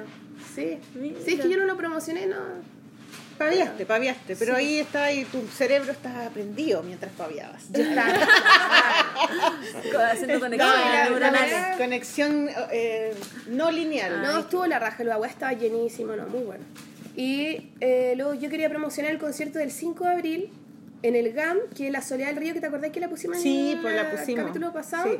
Eh, lanza su wea de caminar solita, como su proyecto solista, y lo lanza el 5 de abril en el GAM. Claro, porque el, Y va a estar muy bueno. el video que hay es, es como un, una sinopsis de la canción. Claro. ¿Cierto? Igual está el video de la canción, sí está entero el video, pero, pero ahora presenta esa y más canciones y ella como ya ella sola, o sea, sola entre comillas, pero digamos ella haciéndose cargo de su proyecto personal, ¿cachai? Ya, Así que para que vayan y toda la wea. Y quería mandar un saludo a Ignacio, que caché que estaba en el parque, voy con el Rafa al parque. ¿Ya? Vamos al parque, jugamos la wea, estoy ahí. Y de repente estoy con el Rafa sentada así en la tierra, así. Y llega un loco, pasa así con una bolsa, así, tit, tit, tit, y se devuelve, como que mira, se vuelve y me dice, ¿tú ya día? Y yo así, sí. Y me dice, es que escucho la polola siempre, me encanta. ¡Ah! Y me mandó muchos saludos, él dibujaba también. Me hizo- y él es el Rafael. Y yo, sí, sí, Ah. No, conocía tu Sí, vida. qué emoción. Qué nuestra hermoso, vida, weón, nuestra vida. todos los invitados que tenemos, porque le gustaba mucho la Y ahora lo trajiste y está acá. Aquí ¿Qué está. pase? ¿Qué pase? No, él se llama Ignacio y es Nas, tiene blogspot.com donde pueden ver sus dibujos que es E-Z-N-A-Z. Es nas.blogspot.com. Qué bueno. Me cagué la risa, Qué güey. Una- divertido, Una plaza culiada perdida en el horizonte, así. Qué genial. que le dije, te voy a mandar saludos en el próximo capítulo. Oye, yo quiero recomendar unas series de Netflix. Por Recomienda. si alguien quiere Ay, ver tele ya. fin de semana. Eh, ya, bueno, yo vi Wild Wild Country, que la, la comentamos en el capítulo anterior, que es como un documental sobre ocho, sobre este místico de, en Oregon. Y vi otra que, eh, siguiendo esa misma línea, que se llama eh, One of Us, y que es una, un documental sobre tres ex Hasidic ortodoxos de Nueva York que se retiran de la vida Hasidic. Los Hasidic son los judíos? que andan Sí. con esos rulos acá y un gorrito, y las mujeres andan con peluca y con vestidos así tapados hasta acá y tienen hijos hasta que puedan tener, o sea que tienen, tienen, tienen, tienen, tienen, tienen. Es terrible, es terrible. Y entonces eh, es bueno el documental porque la- el documental está hecho a partir de tres personas que son disidentes, que se, que se retiran. Y cómo les queda la pura cagada y es imposible para ellos, bueno, a la mujer no, no le entregan los hijos, ¿cachai? Se tiene que ir así, los pierde, ¿cachai? Otro tipo se va, eh, tiene que dejar a su hijo, no lo puede ver nunca más. Eh, y cómo les hacen la vida imposible, o sea, porque tienen- son súper estrictos, ¿cachai? Y, y vienen como del- de la historia como del holocausto, de que tienen que estar siempre como protegiéndose porque los pueden matar, porque los- se los pueden cagar. Y, tiene, y la manera en cómo ellos se protegen es siendo estrictos, con reglas y que las tienen que cumplir todas, ¿cachai? Y súper religioso, no estudian, ellos trabajan en, claro, trabajan en, por ejemplo, el real estate, y yo lo vi porque en Nueva York yo vivía en un barrio donde había muchos hasidics. Y, y en el metro, cuando me iba Hay al metro, barrios enteros de ellos, ¿no? es que están en todas partes porque ellos son los dueños de los edificios. ¿cachai? Los dueños del mundo igual, Son los dueños de Nueva York, ¿cachai? Entonces hay barrios enteros que ellos son los, ellos son los landlords, ¿cachai? Ellos, eh, a ellos les pagáis el, el, Ellos son dueños el de todas esas propiedades. pues, Y entonces yo me los encontraba en el metro y había, en el metro había un, un, un ascensor Espérate, no algo chido. y el- un ascensor grande y estaba ahí al, al lado de ellos, pues, ¿cachai? Y veía ahí a las minas así con sus pelucas como chuecas, con como transpirar heavy en el verano, ¿cachai? Con unos vestidos con manga larga, con hasta abajo. Heavy, y siempre me, me llamaba mucho la atención porque no te miran a los ojos, no, Están ellos, de no- reglas. ellos no miran, reglas no miran a las mujeres, absurdas, no miran a las mujeres, entonces siempre está ahí al lado, pero no te pueden mirar, ¿cachai? Y, y siempre para mí era una incógnita, decir, ¿qué harán estos gallos? ¿Por qué son así? Y bueno, y ahí me di cuenta que es mucho peor de lo que imaginé. ¿cachai? Ah, One bueno, of Us se llama. Y la otra que vi, que también tiene que ver con secta, es la Ah, Holy de la, Hell. sex, de la secta. Holy Hell. La vi ayer. Buenísima. ¿Qué me También, una secta Alberto en Montt California. está investigando sobre sectas. Quiere Bueno, hacer un libro sobre eso. Ay, sí, es un buen tema. Como la gente se cree, pues, tiene una necesidad de creer y cree. y En general son gente que tienen plata, la mayoría. Y, mm, y se meten en estas, en estas estructuras con- llenas de reglas donde ellos tienen que buscar, se supone, eh, el, el- como un alimento para su espíritu, pero en realidad detrás de todo hay una cosa bien macabra que es como el líder que quiere ganar plata o quiere tener sexo, por ejemplo, como el que vi ayer, que era un weón que al final termina, terminaba siendo de carencias, pues, claro terminaba siendo que era un, un ¿cómo se llaman estos? Carencias como egotista psicótico que al final descubrieron que el gallo tenía un nombre en español y era como actor porno. Ese era su pasado del gallo ¿cachai? y era como era un, un iluminado y hablaba como hindú y, y era como no sé, Terrible mula. Nada que ver, mula total. Bueno, esa la vi ayer porque una alumna me la, me la recomendó. Así que por si quieren eh, ver algo y deprimirse, vean eso. Bueno, bacán, bacán. Buena recomendación, Maliki, la raja. Bueno, Bueno, pueden ver Crazy Ex Girlfriend, que también es súper chistosa y también es de una mina media loca. ¿Y ese no es documental? ¿o No, sí? esa es una serie, es muy chistosa y me encanta. Sí, porque lo que dijiste no son series, son Esas son documentales. documentales, sí, documentales. Y creo que vi otra más y no me acuerdo porque ya he visto tantas que se me, se me borran. me le va, me le va la onda. ya. Bueno, nos vamos entonces. Nos vamos. Hay otra canción. Ah, ¿verdad? Oye, no la anoté la otra. ¿Cómo era? Chucha, ya, la decís. Ya. Ahora. Eh, esta otra canción es de Ya se fueron, un grupo mm, de rock psicodélico. Y el Felipe toca en ese grupo, mi marido. Ah, el batero. Ya se fue. El baterista. Entonces yo le pregunté, bueno, ¿y qué estilo es tu grupo? rock psicodélico? Me dijo, puedes decir. Ah, ya. Y, y está bueno, el grupo es la banda de. le- la banda de Roberto Merino, que es el escritor. Entonces toca ahí ¿y él tiene- guitarra. Sí, pues. Tocan, tocan con este grupo, ya se fueron y lo pasan la raja y es súper entretenido. Y la canción que elegí es del segundo disco de esta banda y se llama Purranque. ¿Y por qué tiene. escogiste esa? Porque me. Mira, a mí no me fascina mucho el grupo, pero dentro de lo que he escuchado es la que más me gusta. Es la banda de tu marido, Por eso que me, por eso que lo puse, pues.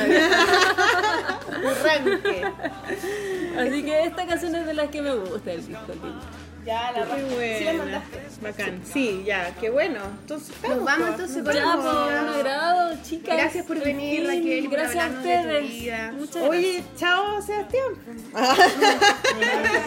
Oye, va a quedar registrado El que, no, ruido- el que sonido nos de puso el fondo. ruido. Del que nos puso el sonido de fondo todo el rato. Mira, la Raquel, la, la Raquel le puso sonido de fondo. Y yo ruido. Ruido. Ya, sí sé que no me amas a mí. Y amas Te a la amo, Raquel. a ti te A la amo profundamente. Yo Yo, la amo a amo, todo el sí. Muy lindo lo que hacen con esto, la verdad es que un gran aporte.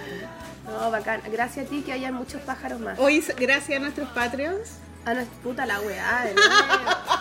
Oye, sé que nos van a demandar. No, nunca los nombramos y es parte de la recompensa. Pero es que cambiamos la recompensa, pues. Yo creo que eso es más no, ¿sabes fácil. qué? No, bueno, tenemos la cagada en el Patreon, esa es la verdad. No podemos ni siquiera entrar. No sé qué está pasando, pero buena onda, gracias. Por, Gracias, chiquillos, a todos los que nos ayudan, y porque para nosotros es muy importante hacer este podcast. Lo pasamos bien y sabemos que hay mucha gente que, Que gusta. escucha, sí. sí. mientras dibujan, mientras manejan. No, y como es largo, no lo puedo dejar puesto así. Sí, Sí, para va, siempre, vuelve y sigue. Hoy también quiero Es recomendar el podcast de la Camila Moreno. Tiene un capítulo que escuché de Qué Buena. Radio. El nuevo, el nuevo El diario nocturno. Es que ¿Ya? hay un capítulo muy bueno que lo escuché esta semana que es de la Lido Panteone, algo así. ¿Ella entrevista a alguien? Sí, pues sí, entrevista a, a Loca. Y hablan de ser negra y de la cultura negra y de cómo los blancos han apropiado y han abusado, etcétera Y, con, y la Camila en algún momento, perdón, en algún momento habla de, de que la cultura negra es como lo femenino en el mundo, ¿cachai? Que es como esta cosa Mm. como inabarcable, salvaje, que no la podéis como descifrar completamente y por eso Que la explotan y que no la han- valoran. claro, Mm. es interesante, esa- es, muy bueno ese Sí, esa reflexión está buena. Escúchelo, yo siempre, es, es muy bueno ese podcast. Bacán. Amamos Ya. a Camila Moreno, la queríamos invitar. Sí, su música. Sí, que Bacán. sí. Sí. Ya. La Bjork chilena. Nos vamos con la música. Chao, muchas Rafa, gracias por ¿Cómo se llama el escucharnos. ¿El grupo? Se llama Ya se fueron. Ya se Ya fueron. se fueron y la Ya se canción fueron. Purranque. Ya. Nos vemos. Chao. Gracias.